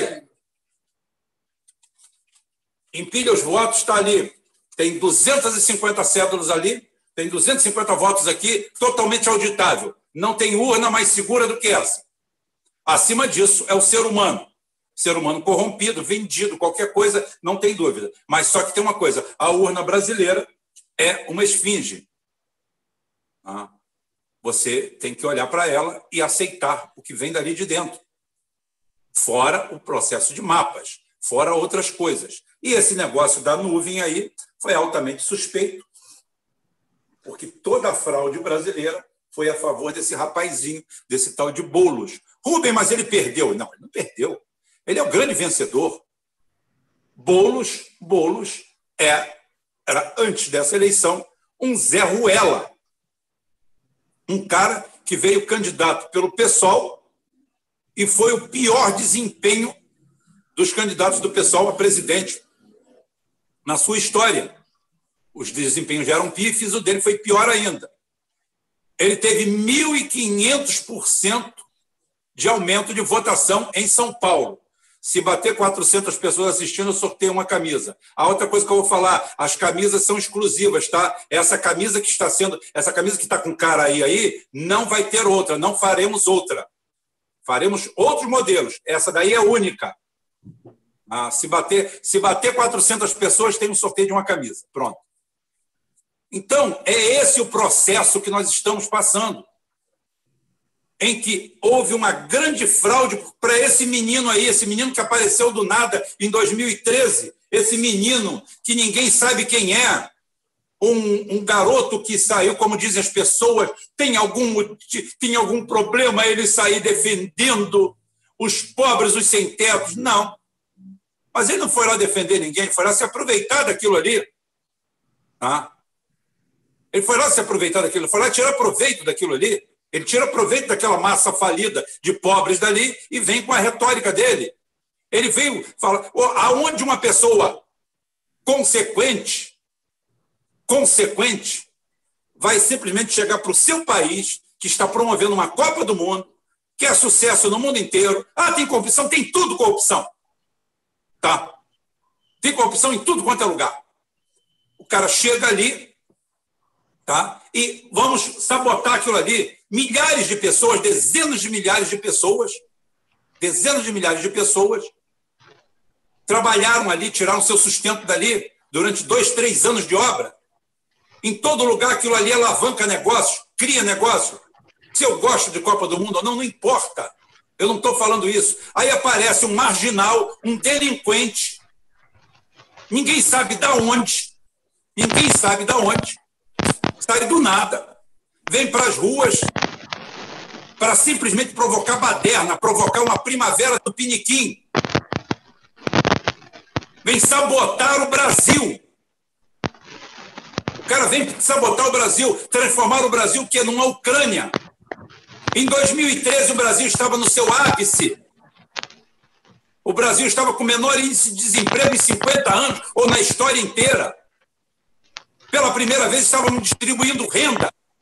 Aí aparece uma renca de filhos da puta, vestido de preto, liderado por filhos da puta igual esse Boulos, não vai ter Copa, meus 20 centavos, meu isso. E hoje estamos nós aqui sem saber o que vai acontecer com a gente amanhã. Dependendo, muita gente dependendo de esmola de 300 contos, de um governo aí que não serve para nada também, e ele é mantido refém pela mídia para poder simplesmente a área econômica continuar destruindo o Brasil, que continua sistematicamente desde a, desde a Constituição de 88, deu uma paradazinha no governo Lula, deu sim, deu, deu uma melhorada, e ele dá o governo para entreguista da, da Dilma, junto com o canalha do Zé Cardoso, junto com a desgraça Foster, eles criam a Lava Jato, a farsa da Lava Jato, Lava Jato que teve na figura desse Sérgio Moro um vendilhão canalha, e da Rosa Weber, que é a primeira pessoa. Eu tenho, eu tenho publicação mostrando que o Sérgio Moro é cooptado em 2007, faz parte de tudo, foi colocado pela janela pelo PSDB em 95. O cara não sabia fazer um ó com um copo molhado, aquela. Eu não sei. Aquele retardado passou para juiz federal, uma das provas mais difíceis que existe no Brasil. Aquele caipira imbecil passa para aquilo ali e depois é alçado a condição, dão um Estado para ele. Um trilhão de reais, um trilhão de reais passou por ali, todo o dinheiro da corrupção tucana. E agora quem volta? Os tucanos. Os grandes vencedores dessa eleição são os tucanos, estão voltando ao cenário nacional. Assaltaram, roubaram o Brasil, fuderam com o Brasil, venderam tudo venderam empresas, acabaram com dinheiro, empenharam o Brasil, acabaram com a economia, provocaram apagões, fizeram essa porra toda. Depois veio o Lula, fez uma carta aos brasileiros, passou a mão na cabeça de todo mundo. Toninho do PT e Celso Daniel, que eram contra isso aí, morrem misteriosamente na mão do PCC. Aí aparece Dilma, ninguém sabe de onde, vinda do PT, do PDT, traindo Brizola, traindo ao seu Colares, traindo todo mundo, vem para lá, é colocada lá, aprova todas as contas do Fernando Henrique Cardoso, que hoje tem um patrimônio de mais de 200 milhões de reais, muito mais. O filho dele, primeiro vagabundo, Paulo, Paulo Henrique Cardoso nunca trabalhou na vida, era casado com uma filha ou com uma neta do Magalhães Pinto, um parasita. Foi para dentro do Palácio Planalto fazer cartãozinho e fazer lobby lá dentro. Aí botaram ele numa feira, acho que em Stuttgart. Ele foi lá, roubou dinheiro, voltou. Aí, quando houve a privatização das teles brasileiras, o Fernando Henrique Cardoso obriga a dar 70 milhões de dólares para o filho dele que pegou como sócio Alexandre Acioli. Eu estou dando nome de todo mundo. Alexandre Acioli, um duro, um morto de fome do Rio de Janeiro, vai lá a, o, o, acho que é o grupo Gereissati e dá 70 milhões de dólares para ele numa sala que hoje dariam 150 milhões de dólares, aproximadamente, numa sala com 20 linhas telefônicas alugadas, um call center que não valia nada. Aquele sujeito não tinha nada, era um duro, vivia bebendo na mesa dos outros no Rio de Janeiro e vira um milionário. E o filho do, Paulo, do, do Fernando Henrique Cardoso vira dono dos canais Disney. Os canais Disney. A filha do José do Serra Sul. também, né? A filha, filha do, do, José, José Serra, Serra, a filha do José Serra vira dona do, do, do Mercado Livre. Numa sorveteria lá em São Paulo, gastaram 50 milhões. É sócia do Daniel Dantas. O José Serra mora empresa numa de picolé casa... que faturou milhões também. Isso, isso. Picolé, uma empresa de picolé. é, picolé, exatamente. E é o seguinte: o, o José Serra nunca teve emprego na vida, porque ninguém ia dar emprego para um cara daquele, que não tem competência nenhuma. O único cargo que teve foi cargo público, ganhando aí 30 mil reais por mês, já que ele é honesto, eu pressuponho que ele viva do que ele ganhe. 30 mil reais por mês, que não dá para morar no jardim de jeito nenhum. Só se dá para morar no jardim, né, nos jardins. E esse cara mora numa mansão que custa 2 milhões e meio de dólares, ou coisa em torno de 15 milhões de reais, e foi a filha que deu de presente para ele. Que filha prendada, que maravilha! A empresa da filha teve assim um aumento de capital, eu acho que foi de 50 ou 60 mil por cento no ano. Ah. Aí houve, houve a, a, a, a privataria tucana, aonde o PT se calou, se calou porque era sócio de uma porrada de paradinho. Todo mundo. Então é o seguinte, é o que eu falo. Teve um momento que deu tanto asco, tanto nojo no povo, que o pessoal votou no Bolsonaro na esperança que o Bolsonaro fosse um ditador. Viesse chutar lei, viesse chutar tudo, tá? Viesse chutar tudo. E o que ocorre? Na realidade, na realidade, o Bolsonaro era mais do mesmo. É uma Dilma sem saia. Tá? É um bunda mole, um coelho assustado, que não tem peito para nada, entreguista e que deu toda a política econômica brasileira para uma quadrilha que assalta o Brasil dioturnamente. É isso que eu estou falando. Tá? O Carim está fazendo um monte de declaração de amor para você, Cláudio. Se você quiser um, um, um, um viado, ou quer dizer, um gay. Um miau. Aí já. Manda um miau aí para ele. Miau! Olha só! Cara, cara aí! Voltou, Mas olha cara só, aí. deixa eu fazer uma pergunta aqui. Então, deixa eu perguntar aqui um negócio rapidinho para você e para o cara aí. Derrubando a internet. Você foi sabotado. Tá vendo? É o ataque Vou... hacker aqui na casa do cara aí. Caramba. Mas olha aí, deixa eu perguntar um negócio para você, cara, aí, pro Rubem. É, eu tô levando em consideração essa análise aí que tu fez, cara, aí, da, da do, do, que, que a gente obteve aí depois dessa, dessas eleições. Isso tudo que foi dito aqui, o, o, o que foi falado em relação à questão das eleições dos Estados Unidos, a questão Trump, fraude nas urnas, fraude nas eleições, é, essa ascensão é, do, do, PSDB, o que aconteceu com cada partido, enfim.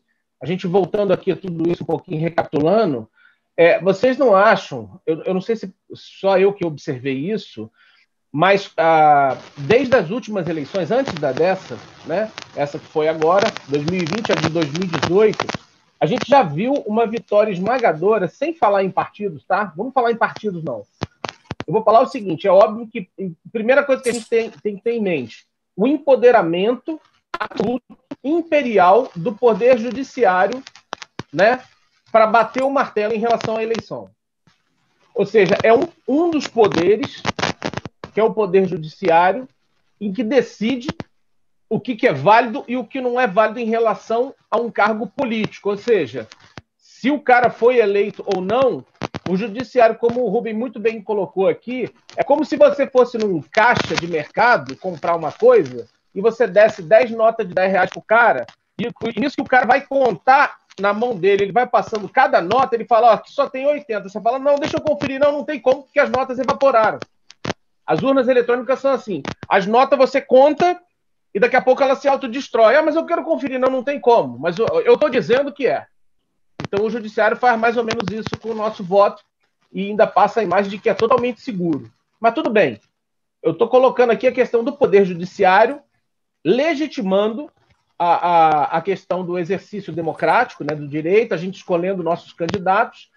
Nesse cenário todo que a gente viu aí, eu noto que essa turma ligada ao MBL, financiada pelos irmãos Koch e, pelo, e por companhia, outros lobistas das petroleiras norte-americanas, essa galera leva a melhor em tudo. Eu fiquei observando aquele PM de Araque, aquele safado daquele Gabriel Monteiro, aquele. Vocês se lembram dele? Aquele que ficou. Eu sei, aquele bosta, aquele bostinho. Isso. É, vocês viram a votação que aquele cara teve aqui no Rio de Janeiro? Então, assim, eu, tem hora que eu me questiono. Que, o, é, ele acho que foi o quinto mais votado, sei lá. O cara teve um absurdo, Rubão. Absurdo. Eu fiquei eu chocado. Sei, quase 100 mil votos ou mais. Sei lá, o cara teve muito voto. Enfim, é, toda essa galera ligada ao, ao MBL, não, esses caras estão arrebentando a boca do balão. E agora a gente vê aí também é, é, isso que vocês falaram, da, o próprio cara aí falou aí, dessa dobradinha do PSB com, com o PDT. Eu, eu tive que ver aquela Tabata Amaral lá do lado do, do, do João Campos.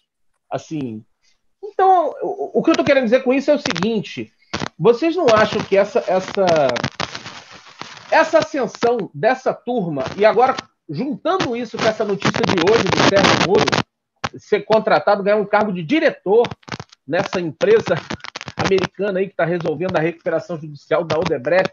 Ou seja, isso não me surpreende. Mas vocês não acham que isso tudo é, é, é coincidência demais? Às vezes eu me frustro a um ponto de achar que não tem mais volta, não tem mais jeito de, de lidar com isso através da, da democracia, entre aspas, que a gente é, conhece aqui, esse sistema democrático brasileiro. Eu não tenho mais esperança, não. O que vocês acham disso tudo aí, cara? Olha, não, Cláudio, é, não tem, não tem, não tem muita esperança. A gente não tem muito o que, o que ter esperança nessa história. Infelizmente, é, fica, tá muito difícil. O, é uma fraude tão, tão, tão, a seguinte, tão deslavada, tão deslavada, que chega a assustar. O cara, cara não poderia nunca, em hipótese nenhuma, fazer isso, mas é o jeito que ele arrumou de lavar o dinheiro que ele recebeu de propina. Ele não é só diretor, ele é sócio. Ele foi considerado sócio dessa empresa. Um, um rábulo iletrado, um cara que vai fazer pareceres, ou teoricamente, dentro das empresas. É rir da cara da gente, é vomitar na cara da gente, é simplesmente chegar e falar assim, cara, vocês são tão otários, são tão otários, tão otários, que vocês engolem qualquer coisa. E eu garanto que vai ter gente dizendo que não tem nada demais. Ué, o que, que tem? O que, que tem? Não tem nada demais. Isso é normal.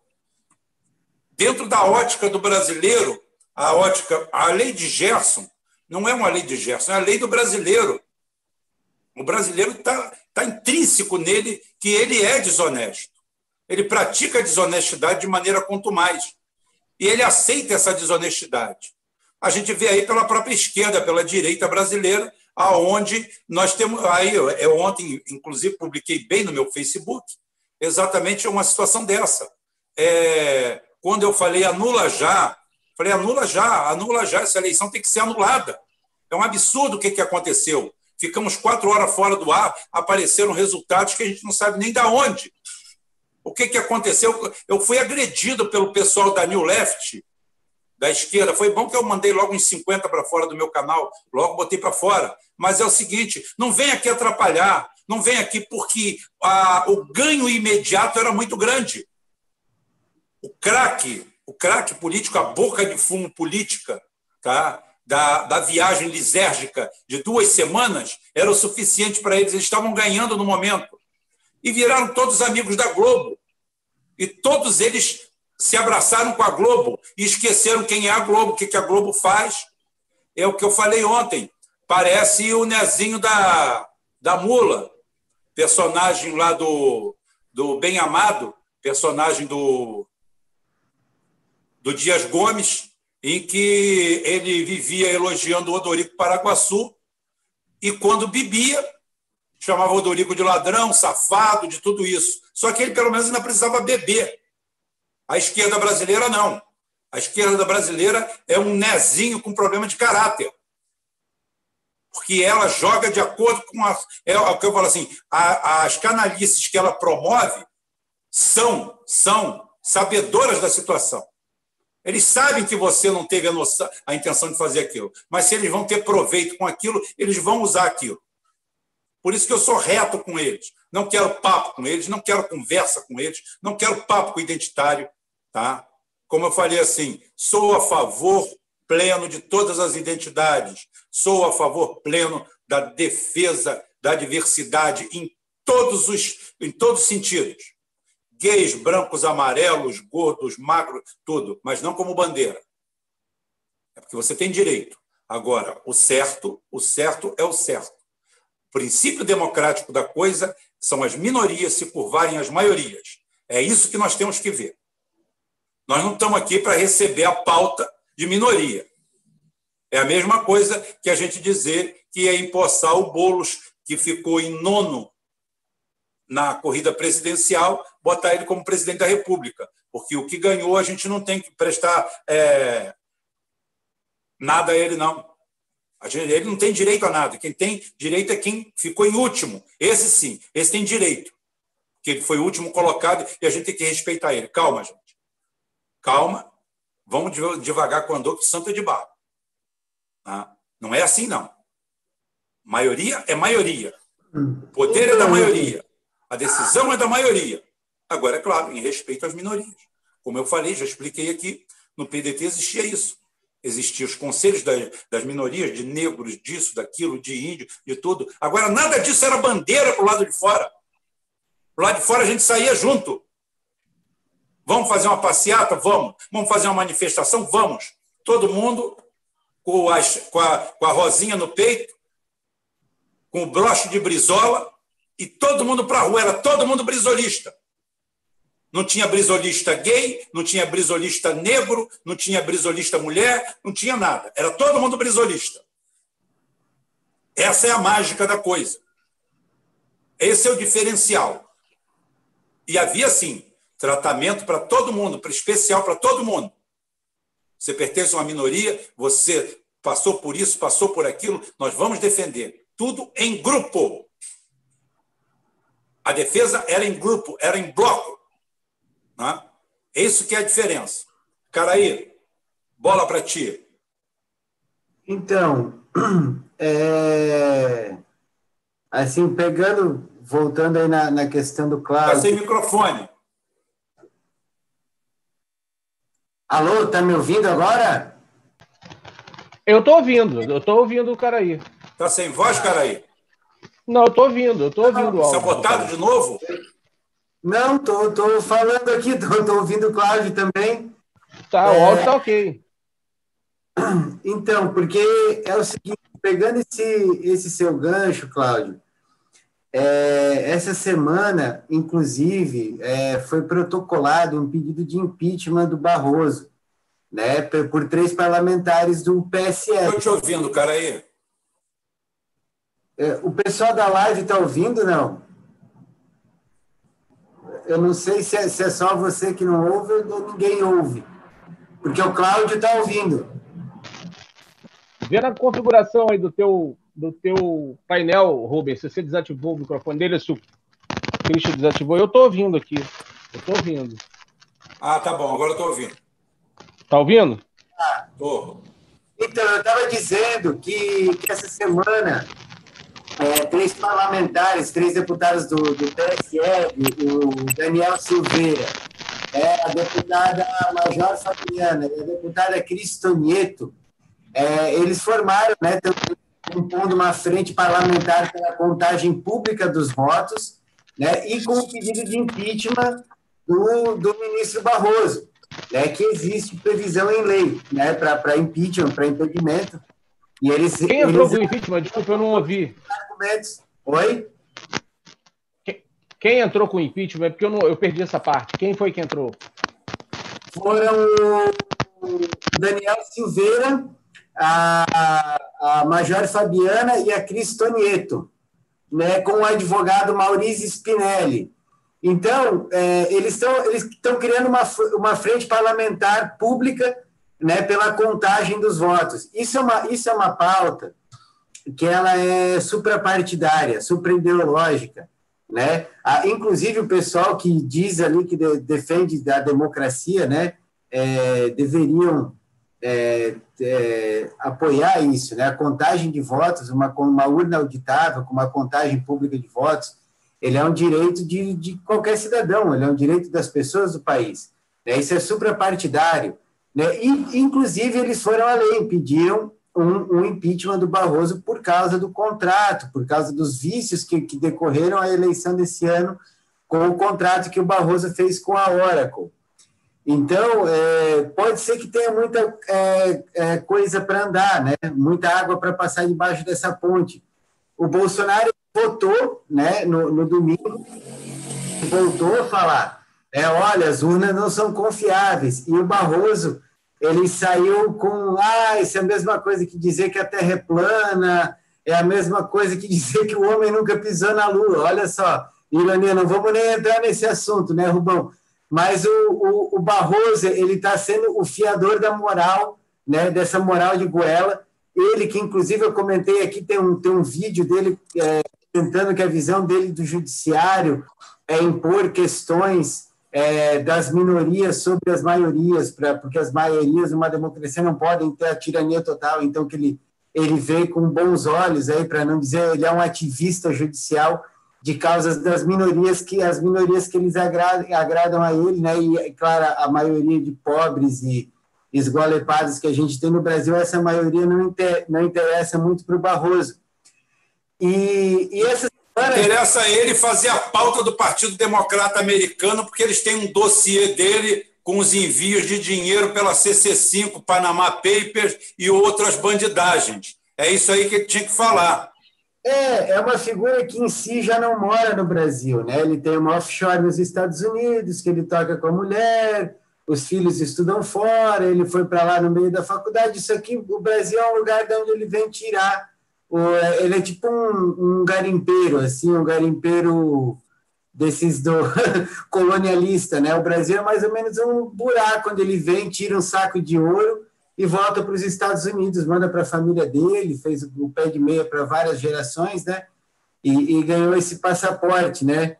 É... Traficante de escravos, né? Mais ou e, menos. Inclusive, olha só que interessante, é, Rubem. Essa semana já, já tem uma, uma formação de maioria no, no Supremo pela reeleição das casas do, legislativas, né? Pela, pelas legisla, pela todas inconstitucionais, né? No Congresso e, e no Senado, né? É, o argumento, né? Bom, isso está assim escrito, né? Está escrito na Constituição, né? É, é o artigo 57, parágrafo 4 está escrito lá. Cada uma das casas reunir-se-á em sessões preparatórias a partir de 1 de fevereiro, no primeiro ano da legislatura, para a posse de seus membros e eleição das respectivas mesas, para, para mandato de dois anos, vedada a recondução para o mesmo cargo na eleição imediatamente subsequente.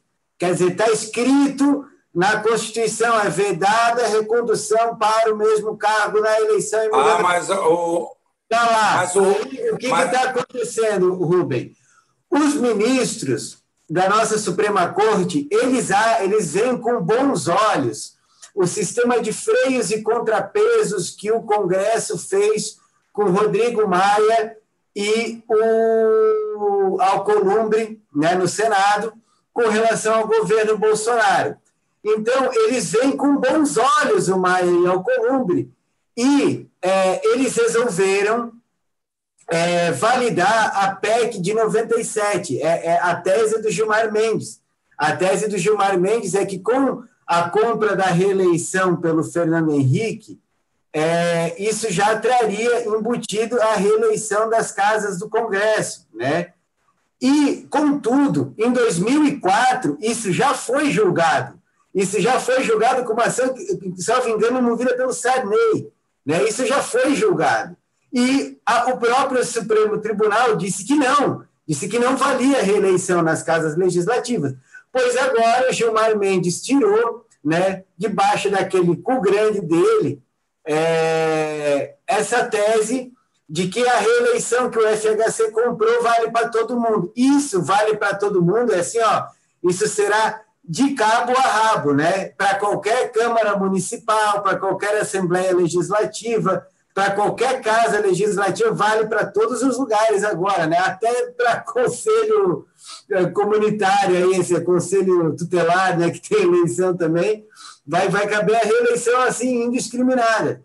Então, de novo, né, o, o STF legislando, legislando e está né, é, revertendo uma cláusula nítida, escrita, explícita na Constituição, né, sem reverter ela, e, e provavelmente vai jogar é, para as casas legislativas como uma mera alteração de regimento interno.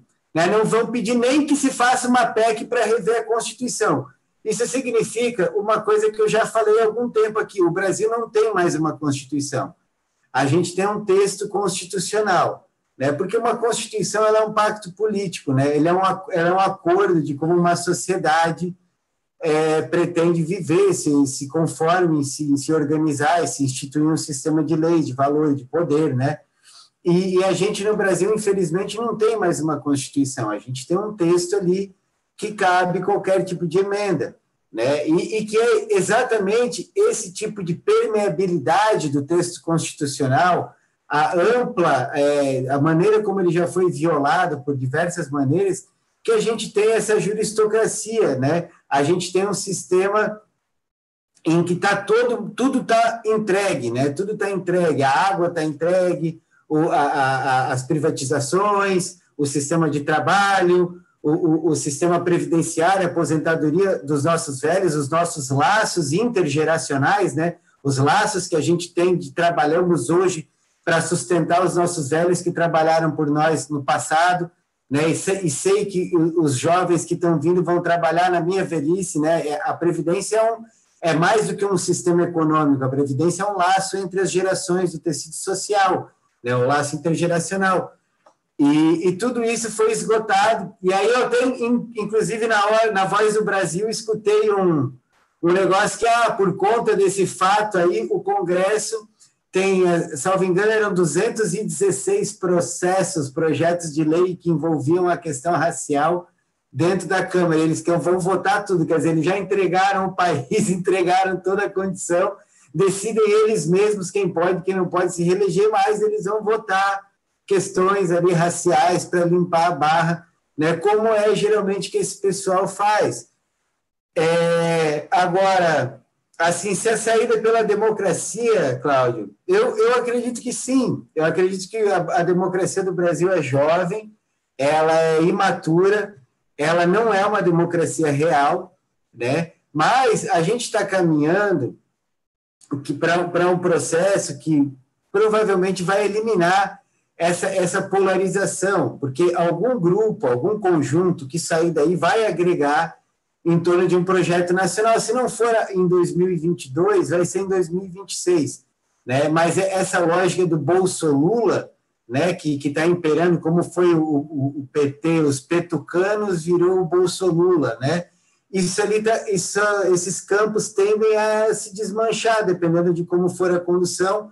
Provavelmente o Bolsonaro não, porque a não ser que ele caia, que alguém derrube ele, mas eu não, não vejo que tenha um clima para derrubar, mas pode ser que caia, né? Mas é, o que eu vejo é que esses campos vão se distensionar. Inclusive, é, Rubem, tem um outro fator de guerra híbrida, né, que toda essa questão racial está sendo colocada e ela vai voltar em 2022 na eleição, porque em 2022 é o prazo para a revisão das cotas raciais nas universidades públicas, né, nas universidades federais. Então, em 2022 vai ser revisado e, com certeza, vai ser levado à enésima potência, isso como guerra híbrida, como uma guerra racial. Eles vão inflar uma guerra racial dentro do Brasil, né, em 2022. Isso é meio que evidente, né?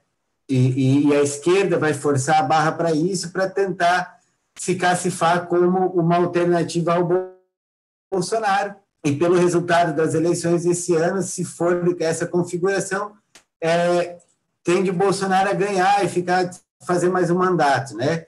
É, assim, de qualquer forma, existe um sinal de que as forças políticas, essas estruturais, né, que resolvem o problema do bairro, da, da vila, elas estão se reorganizando. E é provável que algum grupo aí, algum centro de catalisador vai, vai puxar essas forças né, é, para começar a acalmar os ânimos dentro do Brasil. Porque eu vejo que é o seguinte, o Brasil ele precisa o quê? Ele precisa unificar o povo. A gente precisa unificar para a gente ter um projeto de desenvolvimento, um projeto brasileiro.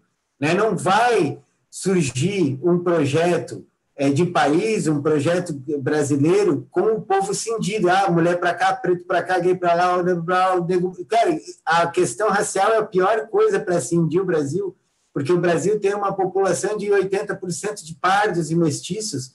Né? As pessoas negras e brancas convivem, casam entre si, há, há, há 500 anos, então é, é, muito difícil. Então a gente vai ter que re, retecer, reconstruir esse tecido social, né? E, e aí vai poder surgir um, um, um, projeto de desenvolvimento, um projeto de país. Né? Enquanto o projeto, ah, você não é de esquerda, você não é isso, você não é aquilo, enquanto o projeto for rachar, é, é, a tendência é uma balcanização e o rumo que está tomando os Estados Unidos, a matriz, né? a gente precisa o quê? Um projeto de desenvolvimento que vai trazer emprego, que vai trazer renda, que bote grana, né? E a nossa leitura, pelo menos aqui do nosso grupo, é o quê? É o Estado que tem que financiar. É, porque não vai vir dinheiro da iniciativa privada, até tem alguma coisa, mas a não vai vir investidor estrangeiro para construir o Brasil por nós. Né? Então, o governo precisa é, botar dinheiro, e o Bolsonaro tem acenado aí, com alguns pontos. Hoje ele deu uma declaração, por exemplo, contra a, a, a acelerar as privatizações do Guedes. É, ele tem dado declarações é, no sentido de tocar projetos de desenvolvimento, romper o teto de gastos. Eu acho que a pandemia, a, essa nova fase de pandemia e tudo mais que tem de acontecer agora, pode forçar a, a quebrar, furar um teto de gastos, né? Enfim, é, eu vejo que, que assim as nossas instituições elas precisam de reformas grandes. A que mais tem problemas é o judiciário. O judiciário brasileiro precisa de uma reforma estrutural. Outro dia, inclusive, eu estava levantando as datas de aposentadoria né, dos ministros do, do STF, é, porque esses mandatos até os 75 anos é uma coisa meio bizarra, né? É, por exemplo, é, em 2023 sai o Lewandowski e a Rosa Weber. O Fux fica até 2028, Carmen Lúcia até 2029, Gilmar Mendes até 2030, Faquinha até 2033, o, o Barroso até 2033, o Dias Toffoli tem mandato até 2042, tá? O Alexandre de Moraes até 2043 e o Cássio Nunes que entrou até agora até 2047. Então, esses cargos, esses mandatos do judiciário vitalícios até os 75 anos, isso é um absurdo. Né? Eles têm que ter mandato fixo de 10 anos, sai, tem maior rotatividade. Sabe? O nosso judiciário é, brasileiro, ele no caminho de revisão constitucional que, que tende a decorrer, a gente precisa rever a coisa dos mandatos de juízes, da prerrogativa de fora para juiz, da aposentadoria com vencimento integral, né, esses mandatos, a estabilidade no cargo para juízes, desembargadores, é uma coisa que precisa ser revisada com urgência. Isso é um absurdo, não faz o menor sentido o Brasil continuar tendo um sistema desse. Então, é, Cláudio, eu acredito que é, a gente, para ter uma. A, o caminho é uma democracia, sim, mas uma democracia real. Então, a gente precisa unir a população, construir um projeto comum, é, distribuir, reduzir as nossas desigualdades, inclusive a questão da desigualdade é um mito petista, porque o governo do PT é, ele aumentou a desigualdade social dentro do Brasil. O resultado do governo do PT foi um aumento das desigualdades. com todas as políticas de inclusão, com Bolsa Família, com toda a campanha de marketing, a estrutura social do Brasil terminou mais desigual depois que o governo do PT passou. Então, a gente precisa diminuir as desigualdades e fazer reformas estruturais às nossas instituições, começando pelo judiciário, que permitam que esse processo de democracia seja passado a limpo, que a população tenha mais é, direito de ser ouvida, de, de, de ter, e o Estado tem estrutura de oferecer e garantir os direitos para a população. Saca? Agora, é, eu não acredito que o Brasil vai ter uma saída por uma primavera colorida, por uma coisa parecida com essa que está acontecendo no Chile, ou na Argentina, ou no Peru, ou na Guatemala, sabe? Porque aquilo ali são projetos que são travestidos de projetos de esquerda, mas dessa esquerda identitária. São países que estão se reprimarizando, sendo recolonizados, que estão sendo destruídos por uma agenda é, com que usa uma roupa de progressista, mas é uma agenda extremamente reacionária e deletéria. Então, eu não acredito que é, vai ter uma revolução, uma coisa assim, que tenha qualquer condição de dar jeito no Brasil. O Brasil precisa aperfeiçoar suas instituições, fazer reformas estruturais e radicais em alguns pontos, sabe? E fazer e, e pacificar o povo, porque o, o Brasil é grande demais para cair de uma vez só, sabe? Não é muito simples os caras quererem destruir o Brasil, né? E tomar e tomar o Brasil à força, né? De eh, tipo assim, é para acabar com as nossas forças militares até os caras podem conseguir. Agora, para fazer uma ocupação física e acabar com o Brasil, a força não vai ser tão simples assim. Então, eu vejo que tem saída por aí, que, que dessa, dessa nata que, que sobrou aí de, de, de, de, dessa lama que veio dessa eleição agora, podem surgir, né? se não for agora, é, vai surgir em 2026, porque o Brasil tende a ir degringolando, enquanto essa alternativa é para um projeto brasileiro, um projeto com a nossa cara, que não seja essa coisa de usar todos os, os temas possíveis para fazer guerra híbrida contra o país. Né? A gente tem, a gente tem é, como o Rubem apontou, qual que é a origem do pessoal? A origem do pessoal é fazer, é, é usar dinheiro de fundações estrangeiras e do sistema financeiro é, é paulistocêntrico da Faria Lima para fazer guerra híbrida contra o Brasil. Né? E são todos os temas, ah, é o estupro culposo, é o fogo na Amazônia, é a, a, o crime racial, é, é, sabe, é sempre é, temas que vão é, polarizar e, e, criar um ambiente de guerra híbrida é, é, onde conseguem surgir essas primaveras, que eu chamo de revolta dos coxinhas, aquilo de 2013 lá, Rubem, para mim é a revolta dos coxinhas, né? Os coxinha, o, o Boulos é um coxinha, o coxinha é clássico paulista, né? Tipo aquele paulistano tradicional que tem uma família ali que tem uma herança meu e não sei o quê, e no fundo é um coxinha que foi fazer USP ali, anda com o pé um pouco mais sujo, mas o Boulos é um coxinha, saca? É, é, é tão coxinha quanto o Kim Catupiry, né? Que o pessoal, na verdade, é isso, o pessoal é um, é um MBL, é um partido novo, esse pessoal, essa gente não tem projeto de Brasil, né? Mas de, desse, desse lodo que eles conseguiram causar de 2013 para cá, é, que foram sete anos de destruição do, do, país, quem sabe ali na frente dessa nata imorfa aí surge alguma coisa que falou, ó, vamos reconstruir. Inclusive, a minha leitura é que a pauta da próxima eleição, a, a pauta de 2018 foi muito o, o ódio, o, o, essa coisa, o rancor do que, que foi o petismo e de tudo que sobrou né, da máquina de ódio que o petismo construiu para se manter no poder.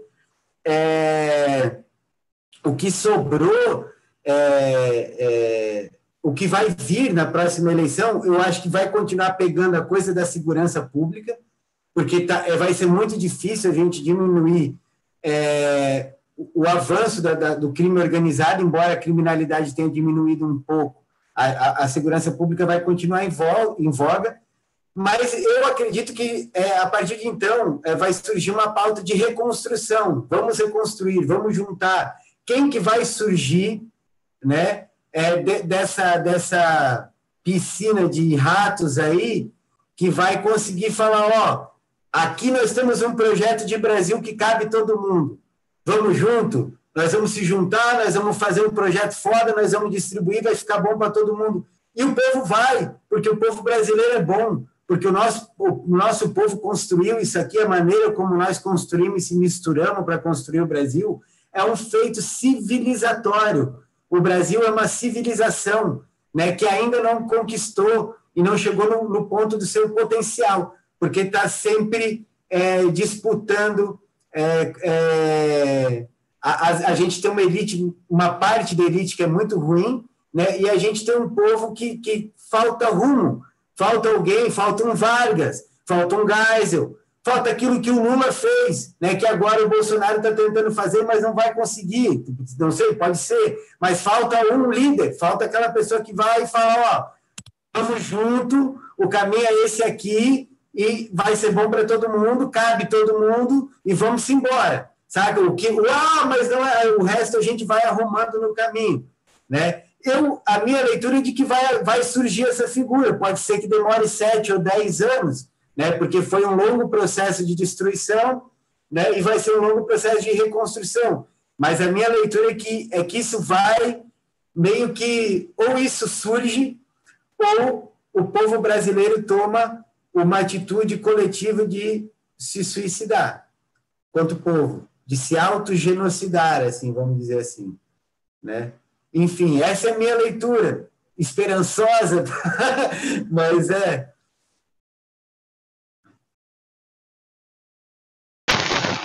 Boa.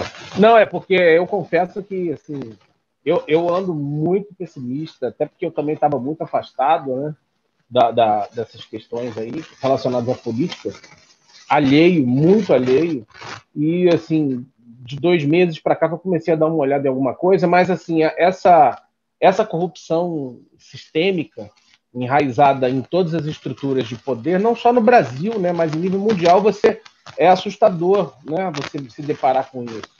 Então, chega uma hora em que você vê é, é, essas pautas identitárias, movimento de fomento de guerra racial sendo encabeçado por um partido que criou a Ku Klux Klan, o partido que defendeu a, a, a, escravatura nos Estados Unidos, o Partido Democrata.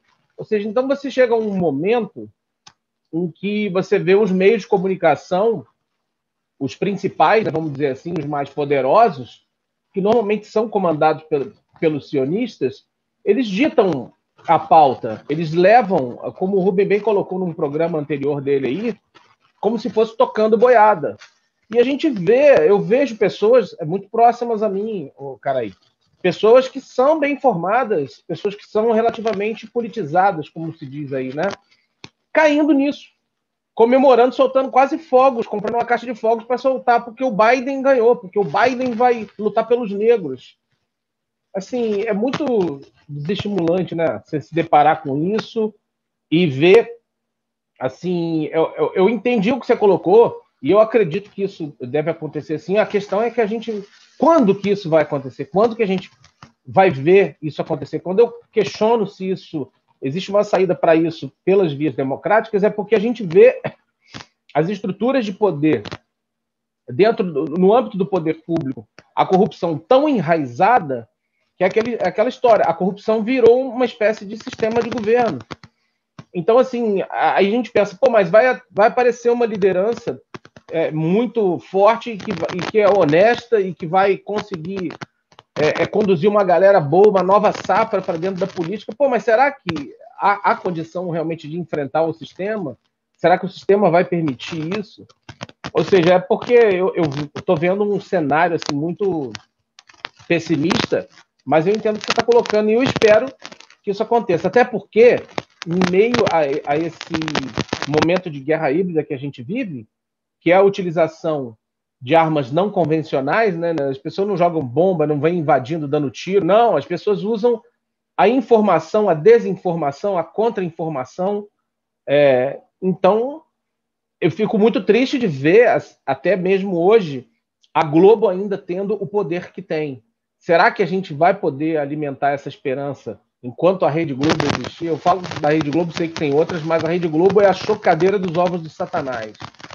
Então, é, eu não adianta, eu mantenho esse posicionamento porque seja quem for, seja até o Bolsonaro, se ele estiver fazendo algo consistente contra a Rede Globo, eu me alio a ele para poder destruir é, é, essa, essa, esse ninho maligno, entendeu? Porque eu não consigo ver uma, uma sociedade evoluindo, crescendo a, a, através do, do, do sistema democrático, amadurecendo, sendo manipulada dessa forma mas, assim, é como você falou, né? É esperança. Vamos, vamos depositar a esperança e vamos fazer a nossa parte aí.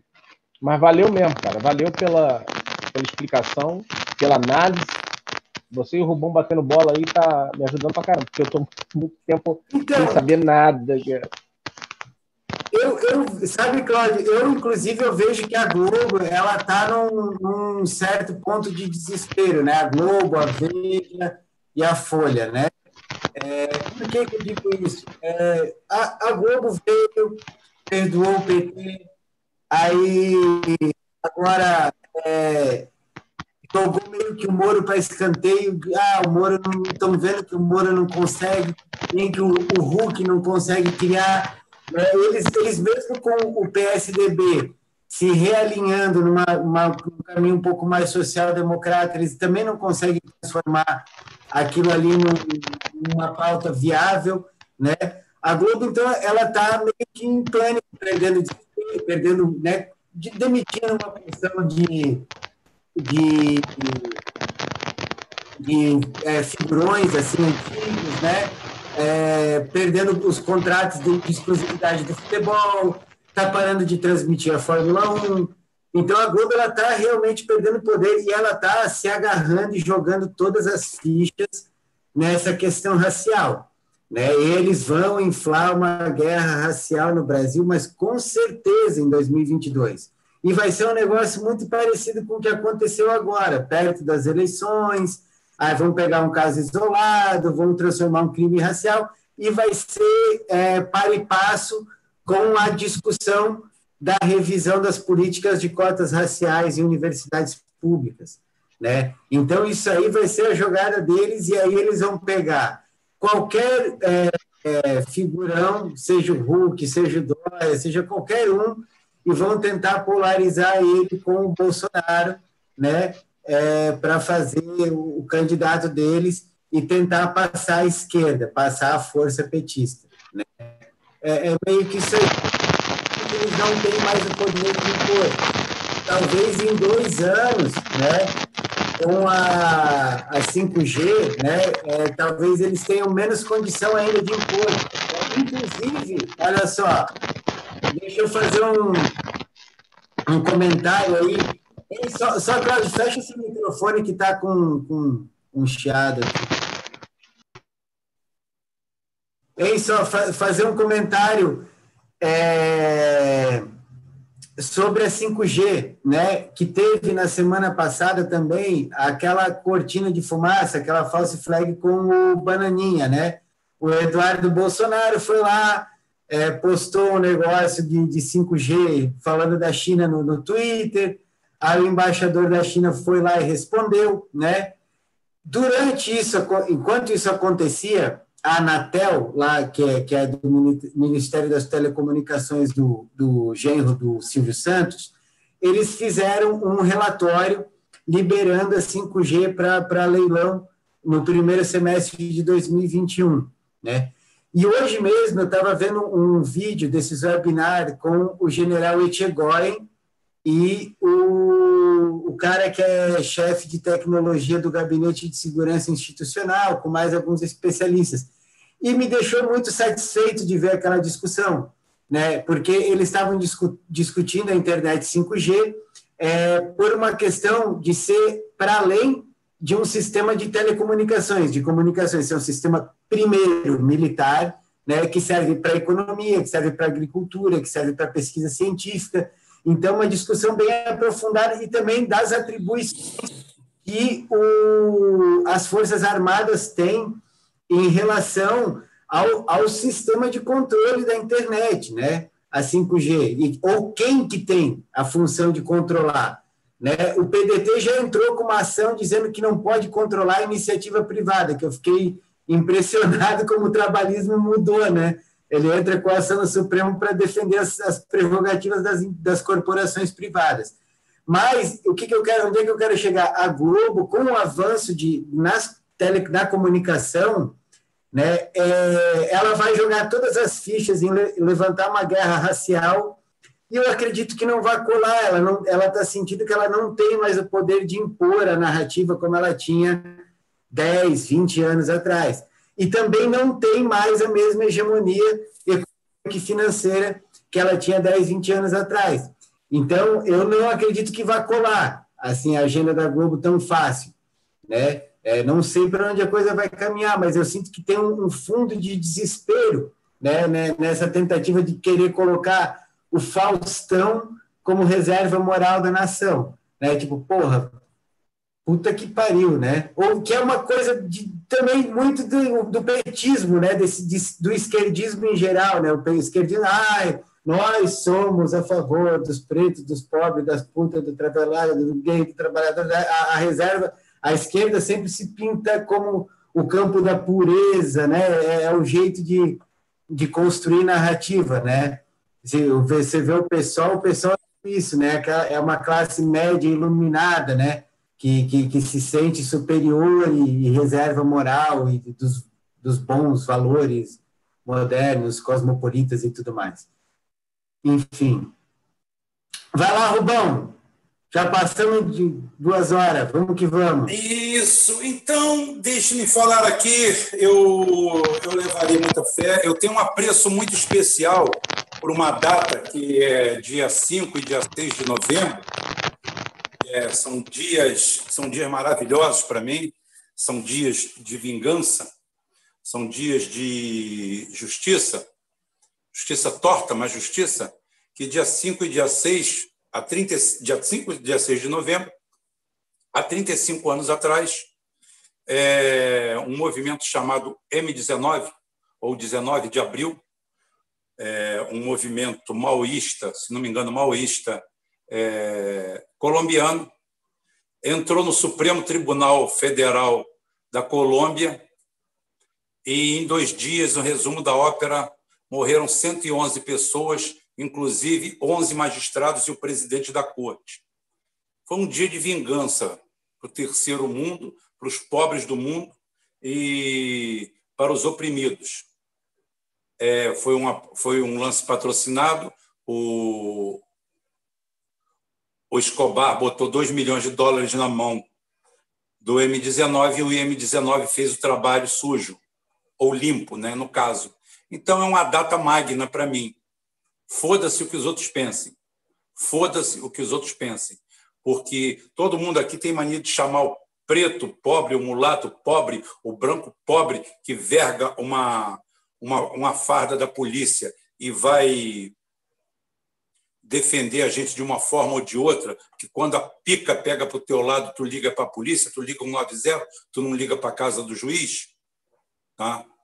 Eu sou aquele cara que eu já fui a favor é, por, por é, vamos dizer assim, por efeito manada. Ah, o fim da Polícia Militar. Hoje eu falo que eu quero o fim da Polícia Civil. Eu tive dois lances essa, esse mês agora passado da polícia, foi muito estranho, foi muito interessante. É, dois elementos estavam na minha porta aqui. Eu ia sair, ia deixar meu filho sozinho, lugar seguro, mas eu não conhecia os elementos e os elementos, quando eu voltei, fui com meu outro filho, quando cheguei lá fora, eu voltei e os caras estavam subindo. E achei eles numa atitude muito estranha. E um rapaz que lava carro aqui, que tem um lava-jato, falou: eu também vi eles muito estranho. E eu subi a rua, parei no batalhão, cheguei na guarita e falei com os PMs. Eles não perguntaram o meu nome, não perguntaram quem eu era, alguns me conheciam, outros não, é, não perguntaram nada eu contei o ocorrido para eles, peguei a máquina, peguei meu celular, olha aqui a filmagem, esses dois caras aqui. Um foi lá dentro, botou o coder, botou o outro, outro pegou um fuzil. É, estão vindo lá embaixo. É, deixa que a gente vai segurar eles aqui, pode ir embora. Tá? Assim mesmo. Ontem eu passei, ah, foi na sexta-feira, eu passei por um carro altamente suspeito, uma atitude totalmente suspeita. Passei do lado de dois patrulheiros da PM de moto, e falei assim: aquele ideia vermelho tem atitude suspeita. O cara ligou a sirene, reduziu a moto, chamou outro parceiro e foram em cima. Essa é a PM que serve para a gente. E se você hoje entrar, eu desafio você a entrar dentro de uma polícia delegacia, uma delegacia da Polícia Civil e tentar registrar um caso que o cara vai chegar para você e vai falar: "Você tem certeza disso? Você tem prova disso? Você pode fazer isso?" Se não for isso, a gente não pode. O cara parece que aquela porra ali é uma barraca dele, que você está ali fazendo um favor ou que ele está te fazendo um favor e está te atendendo quando na realidade ele é um funcionário público. Então, é, como a polícia atende ao povo, é inversamente proporcional entre a polícia militar e a polícia civil. Hoje, para mim, a delegacia deveria ser no batalhão, que você ia ser tratado como cidadão chegando lá. Hoje, quando você entra dentro de uma delegacia da Polícia Civil, podem ter policiais civis aqui, me desculpem, mas você parece que está entrando no território dos outros. Eles são os donos. Você não é ninguém ali, você tem que pedir perdão e desculpa por você estar ali incomodando aquela nobreza que está ali. Isso aí tem que mudar. E na hora da retórica, são esses policiais que são considerados capitães do mato e opressores, e não esses juízes, esses magistrados. Nós temos bons juízes, nós temos bons magistrados. Mas quanto melhor ele é, mais silencioso ele é, menos midiático ele é, mais longe das câmeras ele fica, mais, longe, mais perto da lei ele permanece. E hoje nós temos essa juristocracia maldita, canalha, bandida, da pior espécie possível, fazendo do Brasil simplesmente um dos países que mais malgasta dinheiro nessa área no planeta, além de criarmos um Olimpo particular, um reino de Asgard, aonde pessoas ali pensam, pensam não, gente tem certeza que são deuses, não tenha dúvida nenhuma. O sistema brasileiro é, é um fracasso total. O Brasil gasta por ano, eu não acredito numa saída muito pacífica para o negócio, porque o Brasil gasta por ano em torno de 120 ou 150 bilhões é, de reais com o nosso judiciário. Nós, nosso judiciário custa proporcionalmente 10 a 15 vezes mais do que o americano, 10 a 15 vezes mais do que o espanhol 10 a 15 vezes mais do que o argentino. Já voltando aqui para a nossa América do Sul, um país depauperado como o nosso. Depauperado porque nós vivemos atrás de papel, não atrás de riqueza e produção. Riqueza real nós temos de sobra, muito. A ponto que a América do Sul, você pode pegar uma Serra Maquita, chegar ali no Panamá, que também foi roubado do foi roubado da Colômbia no século retrasado, mais um dos crimes dos Estados Unidos, e, no entanto, os colombianos vivem os. os é, como é que é o nome? Esqueço agora. É, mas vai me vir à cabeça. Os é, colombianos vivem de lamber os culhões dos Estados Unidos, assim como os argentinos também estão passando por isso. Isso mesmo depois de toda a vergonha e humilhação que passaram na Guerra das Malvinas diante dos Estados Unidos.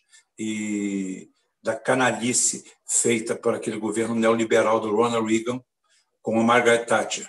O que deu errado é que, se os argentinos tivessem se preparado um pouquinho mais, teriam feito a, a Inglaterra passado a maior vergonha da sua história, porque vieram contra um país de aborígenes no sul, vieram fazer um passeio e voltaram aos cacarecos com 12 barcos a menos, 12 navios a menos, 20 aviões a menos, 14 helicópteros a menos e uma tragédia que custou mais de 3 bilhões de dólares aos cofres ingleses. Vieram todos arrogantes, prepotentes e foram quase derrotados por meia dúzia de aviões velhos comprados no lixo pelos argentinos. Deram de cara com aquilo ali. E naquele ano, emblematicamente, nós temos o discurso de Figueiredo, que, tendo uma atitude de homem, uma atitude de macho, louve-se isso, se colocou incondicionalmente ao lado da Argentina contra os Estados Unidos, e quando aquilo ali acaba,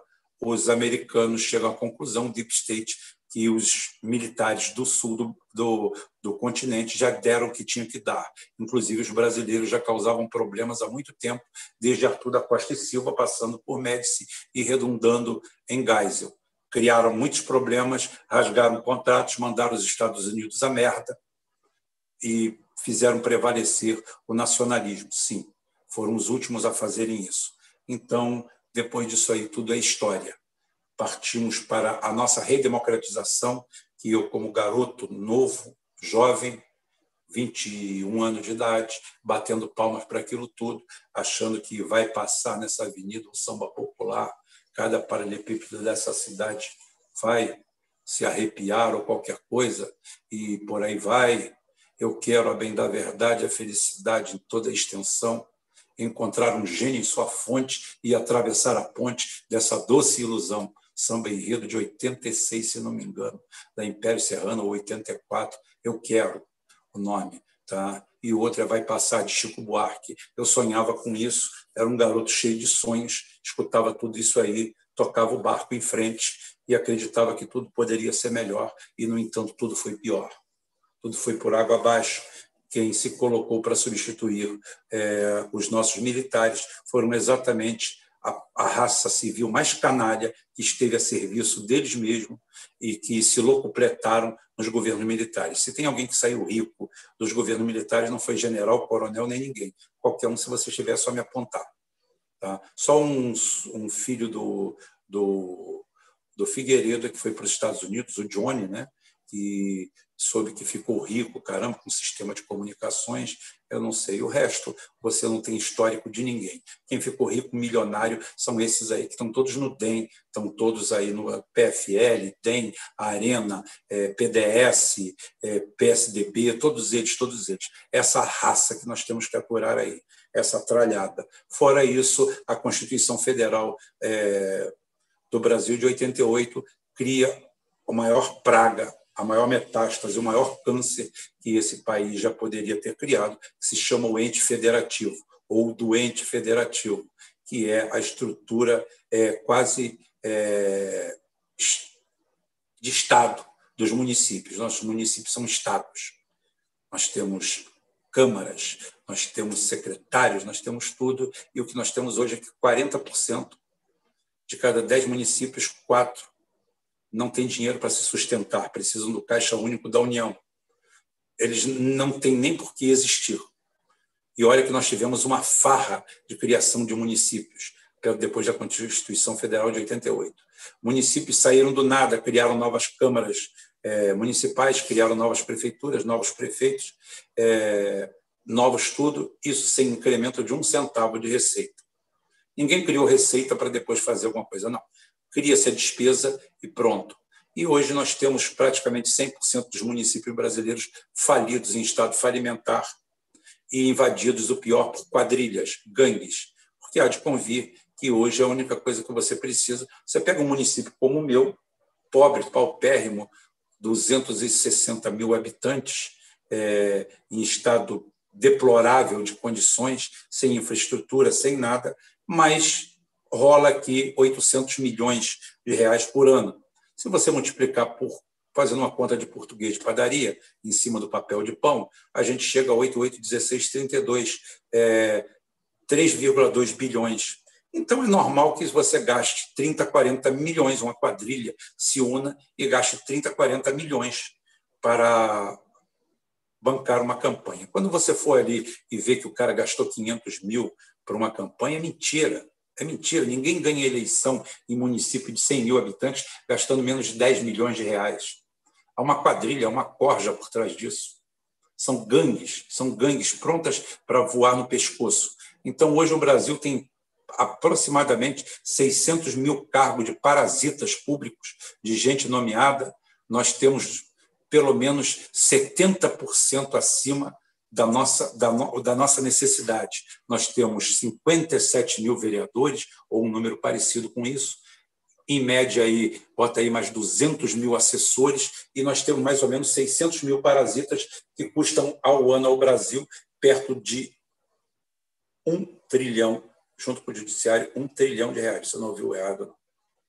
10% do PIB brasileiro é feito para sustentar o ente federal ou do ente federativo, que explode nas nossas costas. Então, o meu município que não tem dinheiro para pagar é, o tapar de buraco, tapar isso, tapar aquilo, tapar aquilo, é obrigado a manter uma Câmara de Vereadores. E para que serve aquela Câmara de Vereadores?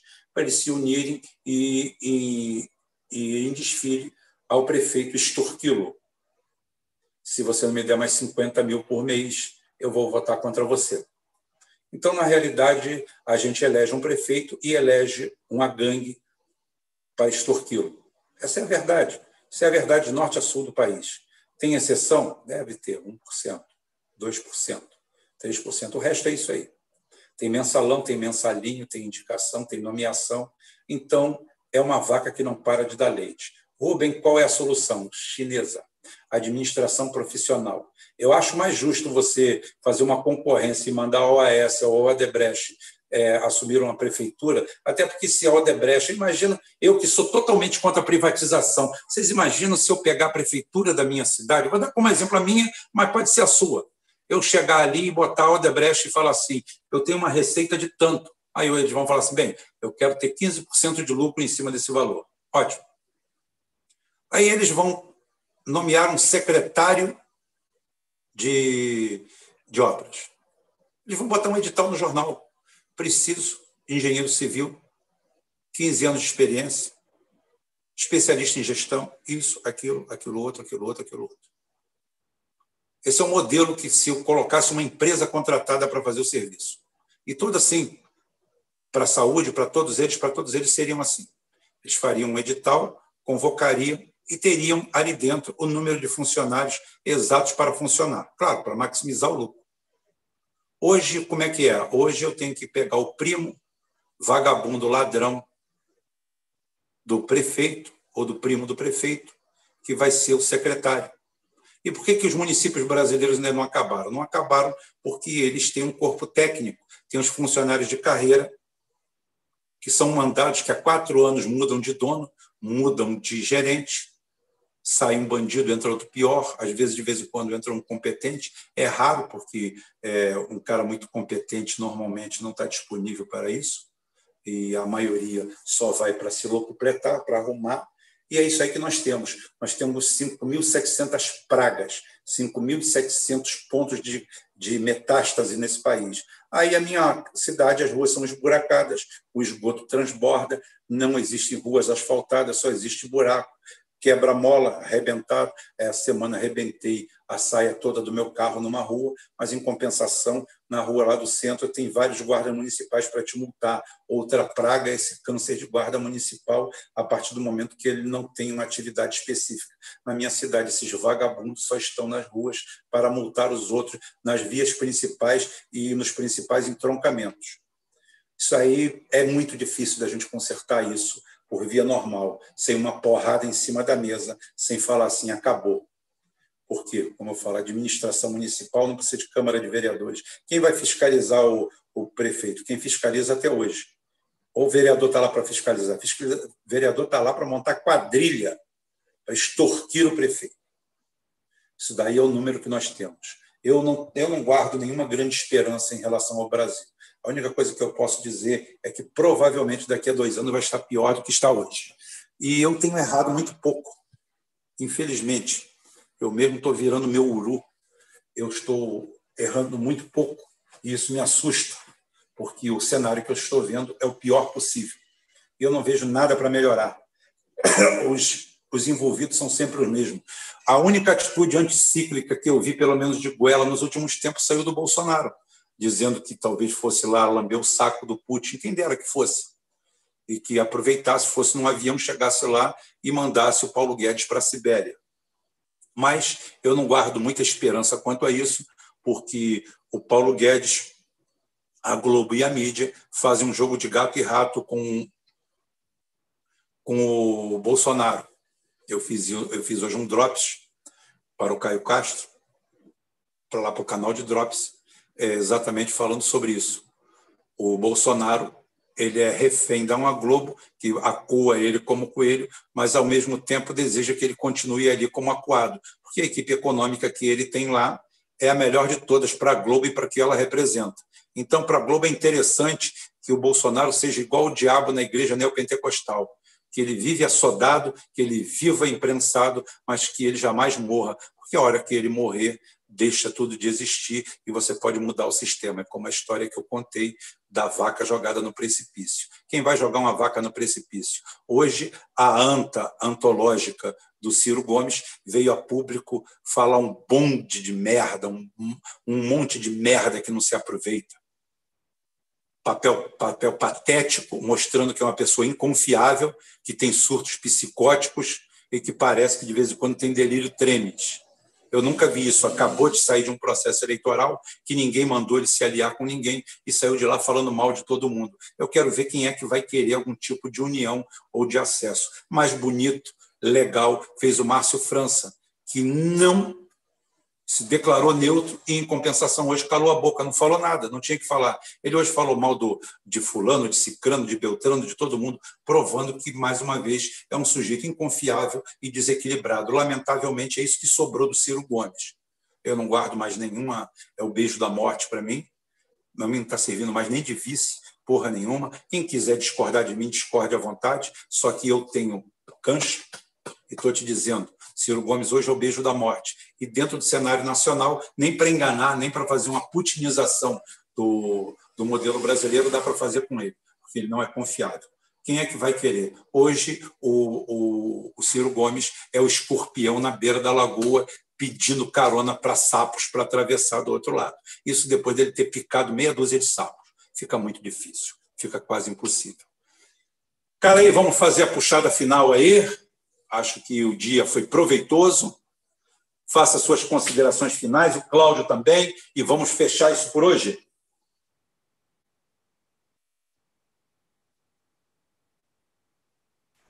Opa, Rubem, então, é, é isso aí. É, é, concordo com você que a gente vai passar por um período difícil, mas eu não, não acho que é o fim. Pelo menos só, o fim é só quando não der mais, né? A gente vai continuar tentando. É, quero agradecer, quero agradecer aos nossos, aos nossa nossa turma ruim aí do chat, tá animada. é, quero agradecer o Cláudio, fico muito feliz de você estar tá vindo aí, Cláudio. Fico feliz de ver que você está bem, saber que está se aí da cirurgia e tudo mais. É, agradecer. Valeu. De novo está aí nosso mestre de cerimônia, né? nosso, nosso chefe, nosso comandante, que abre o espaço aí para a gente falar, para a gente pensar junto, né? E, e de novo, é, reforçar um pedido que eu tenho sempre feito aqui, né? Que é pre prestem atenção para não entrar nessa guerra híbrida, né? Esse caso desse, desse sujeito lá, lá em Porto Alegre, do, do Carrefour, é, é, um, é um emblema disso, né? É, é, é, o típico signo de guerra híbrida, de como funciona, né? Para se criar uma operação psicológica, isso aí não serve para nada, isso não serve nem para ajudar o direito da população preta, nem para a população parda, mestiça, nem para o Brasil, isso ali não serve para porra nenhuma. Serve para meia dúzia de oportunistas pegar o cargo lá de consultor interracial do Carrefour e está tudo por isso mesmo, né? O Carrefour, inclusive, que estava falindo, quase saindo fora do Brasil em 2011, e foi salvo graças ao choque de tarifas da Dilma, né? A, a, política mais radicalmente neoliberal que já passou pelo Brasil nos últimos 30 anos, mais até do que a política do Paulo Guedes, a política do, do choque de tarifas lá da nova matriz econômica da, da Dilma e do, do Mantega, né, que era zerar a, a taxa, zerar a arrecadação, sem você, com, com juros a 16,5%, e meter essa grana toda para dentro dos bancos mesmo, né? Foi, foi, a maior cagada econômica, provavelmente, da história do Brasil, que fizeram a Dilma e o Mantega, né?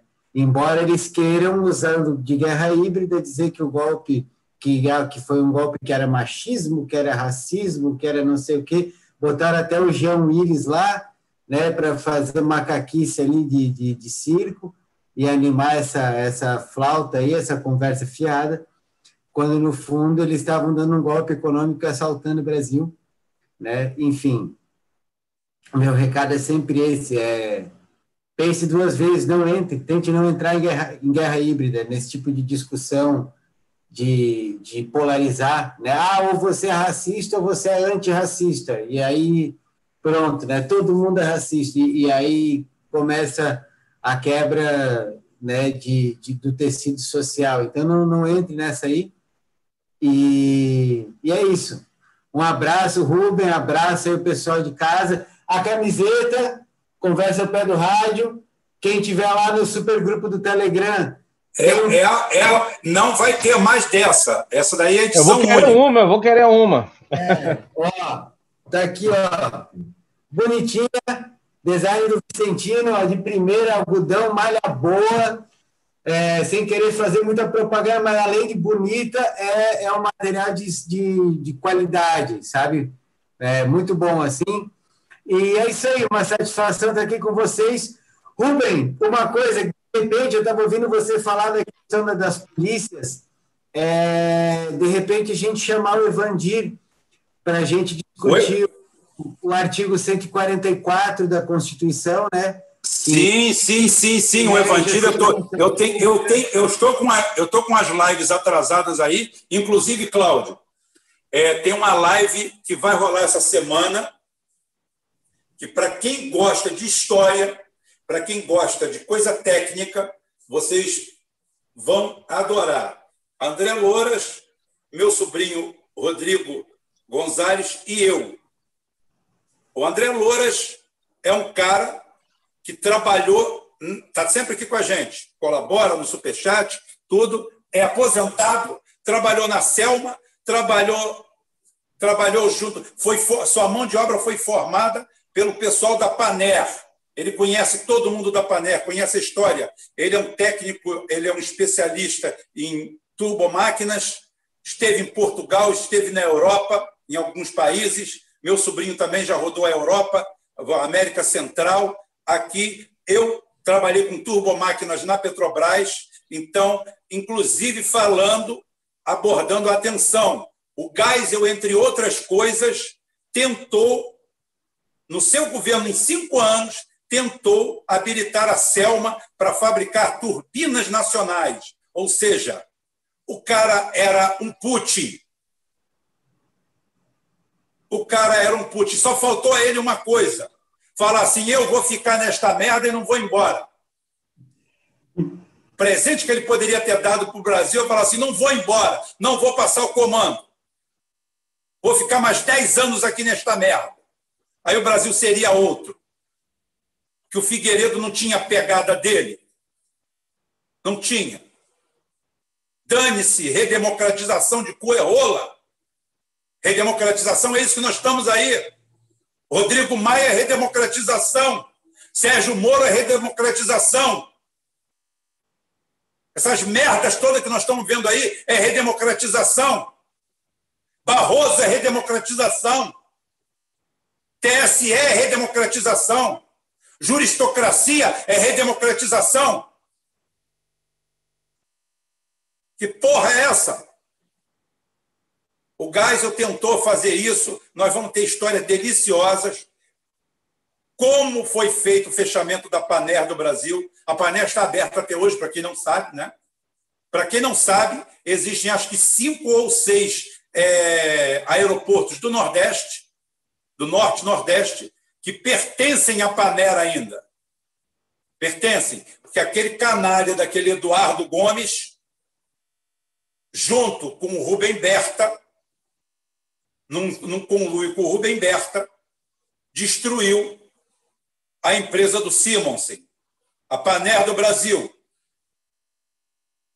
Então a gente vai contar essa história quinta-feira ou sexta-feira. Vamos fazer. Cara, se você que está aí do outro lado gosta de algo técnico, de qualidade, junto com história, você vai ter aqui essa semana. Tá? Você vai ter isso aqui essa semana, não tenha dúvida. Inclusive, cara, aí, se você quiser participar, pode participar. Tem problema nenhum. Tá? É bom, eu, eu ia comentar exatamente isso, que a gente agora passou a eleição, dá para a gente começar. Não, nós vamos desencalhar, nós vamos desencalhar é. algumas coisas, como o Evandir, como todo isso aí, vamos desencalhar alguma, algumas, algumas lives que nós estamos atrasados. Inclusive, fica claro que, sem problema das pessoas que estavam aqui, foi a última eleição que a gente participou fazendo alguma coisa. De hoje em diante, toda eleição vai passar aqui, vai ser neutra. Neutra de cima e embaixo. Nós não tínhamos rabo preso com ninguém, mas teríamos menos ainda. Não teremos dedos nem tato. Acabou. Se o cara aí for candidato e eu tiver que bater no cara aí, vai apanhar. E ele vai entender que aqui nós somos assim. É dessa forma, é desse jeito. Então, gente, o que eu posso fazer aqui é mandar um abraço, um beijo e um queijo para minha Michele. Tá? É, Miau agora já está como coxinha. Ele vai mudando, ele vai mudando os nicknames dele a tudo. Um abraço fortíssimo no Cláudio, meu amigo, meu irmão. Valeu, eu desenterrei diretamente do, do meu quintal, estava enterrado, botei o Bruce para desenterrar. E o resto, Ana Paula Coelho, o Leonardo Baião, Décio Pressoto, Xande Augusto, Cirção, Brasil Profundo. Deixa eu fazer alguma coisa aqui, falar em algumas pessoas. Márcio Campos, estou aqui olhando aqui e falando vocês. Fala, meu papagaio pirata. Que papagaio.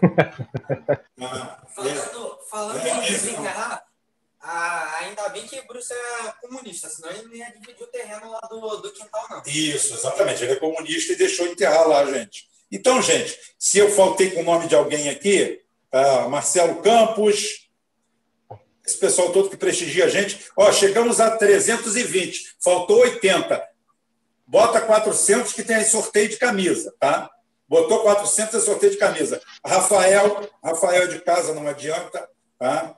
O coxinha não para. Você tem que se lembrar que estão sabotando nós. Né?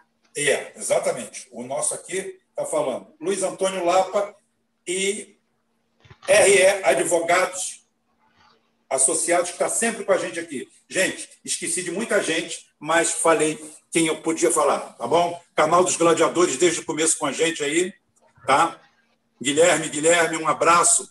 Leonardo, já falei. Leonardo Baião, está sempre lá no nosso no grupo. Sempre, sempre. Júnior Rocha, um abraço, Júnior. Júnior, um abraço, Júnior. Um abraço. Ah. E aí, gente. É, eu deixa vou, eu mandar um abraço também para a galera aí, cara. Obrigado aí. Obrigado, Rubão. Valeu, cara aí. Ó, maravilhoso, cara. Muito bom é, ter o privilégio de estar aqui com vocês. É o que eu falo, a gente tem a oportunidade de, de conversar com pessoas bem informadas que nos ajudam a, a sair dessa matrix, né, que, a, que essa mídia coloca para a gente dentro. E é o que eu falo, cara, vocês estão de parabéns, porque vocês têm esse poder, né, de, de, de simplesmente compreender coisas que são complexas para a maioria da população e de converter isso para uma linguagem simples, acessível. Então, eu que estou não é, totalmente... Não, não, é, somos ah. nós que temos isso, Cláudio. Você também tem. Não, eu Graças sei, mas eu, eu, digo estou me colocando até fora, sim, porque eu estou muito alheio. Então. Tudo eu, bem, está alheio, mas, mas, mas não adianta. É, minha mãe falava que o gato perde a força, mas não perde a manha. É. Ah, então é, é, o seguinte, não, não adianta. E um abraço para o Luar Correia, que está aqui também, direto. Tá? É muita gente, né? Eu vi aqui, dei uma olhada aqui, cara eu vi a galera mandando um abraço para mim aqui, um beijo, um abraço para essa galera toda aí também. Bom, cara, os caras estavam falando aqui, saudade do Cláudio, sei lá, tô, tô aí, fui desenterrado, mas tô aí, né? tomar um banho. Vai tomar mais outro banho. Vai tomar mais outro é banho, é tá cheio de terra atrás das orelhas. Foi pois enterrado é, tá um tempão. Vendo? O Miguel de Freitas foi... fala que já que vamos falar da Paner do Brasil, seria interessante também falar da TV Celso. Se você tiver alguém ligado à TV Excelsior para a gente entrevistar aqui, a gente fazer entrevista técnica, não tem problema nenhum, não. Ouviu, Miguel? Entra em contato com a gente. A gente precisa de alguém do meio para fazer isso. É importante a gente sempre trazer alguém com ultra conhecimento de causa. Tá? Aliás, olha só, eu quero mandar um, um, um abraço, né, um, um carinho aqui enorme para a família de um negro, do negro que foi assassinado brutalmente né? Porque o pessoal está falando muito, né, do assassinato do negro e tal. E o negro foi assassinado brutalmente no dia da eleição. E alguém ficou sabendo aí? Vocês viram na Globo, em algum lugar? Não. O negro não. foi assassinado no dia, trabalhando, no dia da eleição. Não, né? Ah, então, tra... é Paulo Roberto dos Santos Pereira Júnior. É, é o policial que morreu em perseguição na Avenida Brasil, de um bandido, e foi assassinado. É o Paulo Roberto dos Santos Pereira Júnior. Negro. Mas olha aí, o cara, era, o cara, olha a primeira agravante do cara. O cara era olha trabalhador. Aí. A segunda agravante, o cara era policial. É, Morreu é praticamente... trabalhando. Oi? Morreu trabalhando, dia da eleição. Não, é, então é o seguinte, mas o que acontece? Mas o cara tinha duas agravantes contra ele, era trabalhador e era policial. Isso não dá. Pois é. Pergunta para o Marcelo Freixo. A gente não vê uma manchete, né? Num caso desse, né, ô Romão? Você não vê uma manchete. Policial Fraga. negro, né? Policial negro morre assassinado Policial não. trabalhando. Policial não. Opressor. Opressor. É, é. Opressor. É isso aí. Opressor. Nossos pêsames, né? Porque, assim, foram 50 agentes de segurança mortos, mortos em 2020 aqui é, no Rio de Janeiro. Então, é aquela história né, do Pelo menos 80% falando deles aqui, negros, né? Ou mulatos.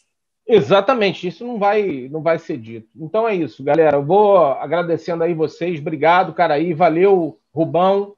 Valeu aí todos que eu vi aí, a Michele, é, a galera aí, o canal do Gladiadores. Eu vi alguns aí que falaram de mim. O Caraí, um abraço aí para todo mundo, para a equipe, o Christian, para o Marcelo, que eu não sei se está aí também. Até para o André Rezende também, que é meu amigo, outro dia falou comigo.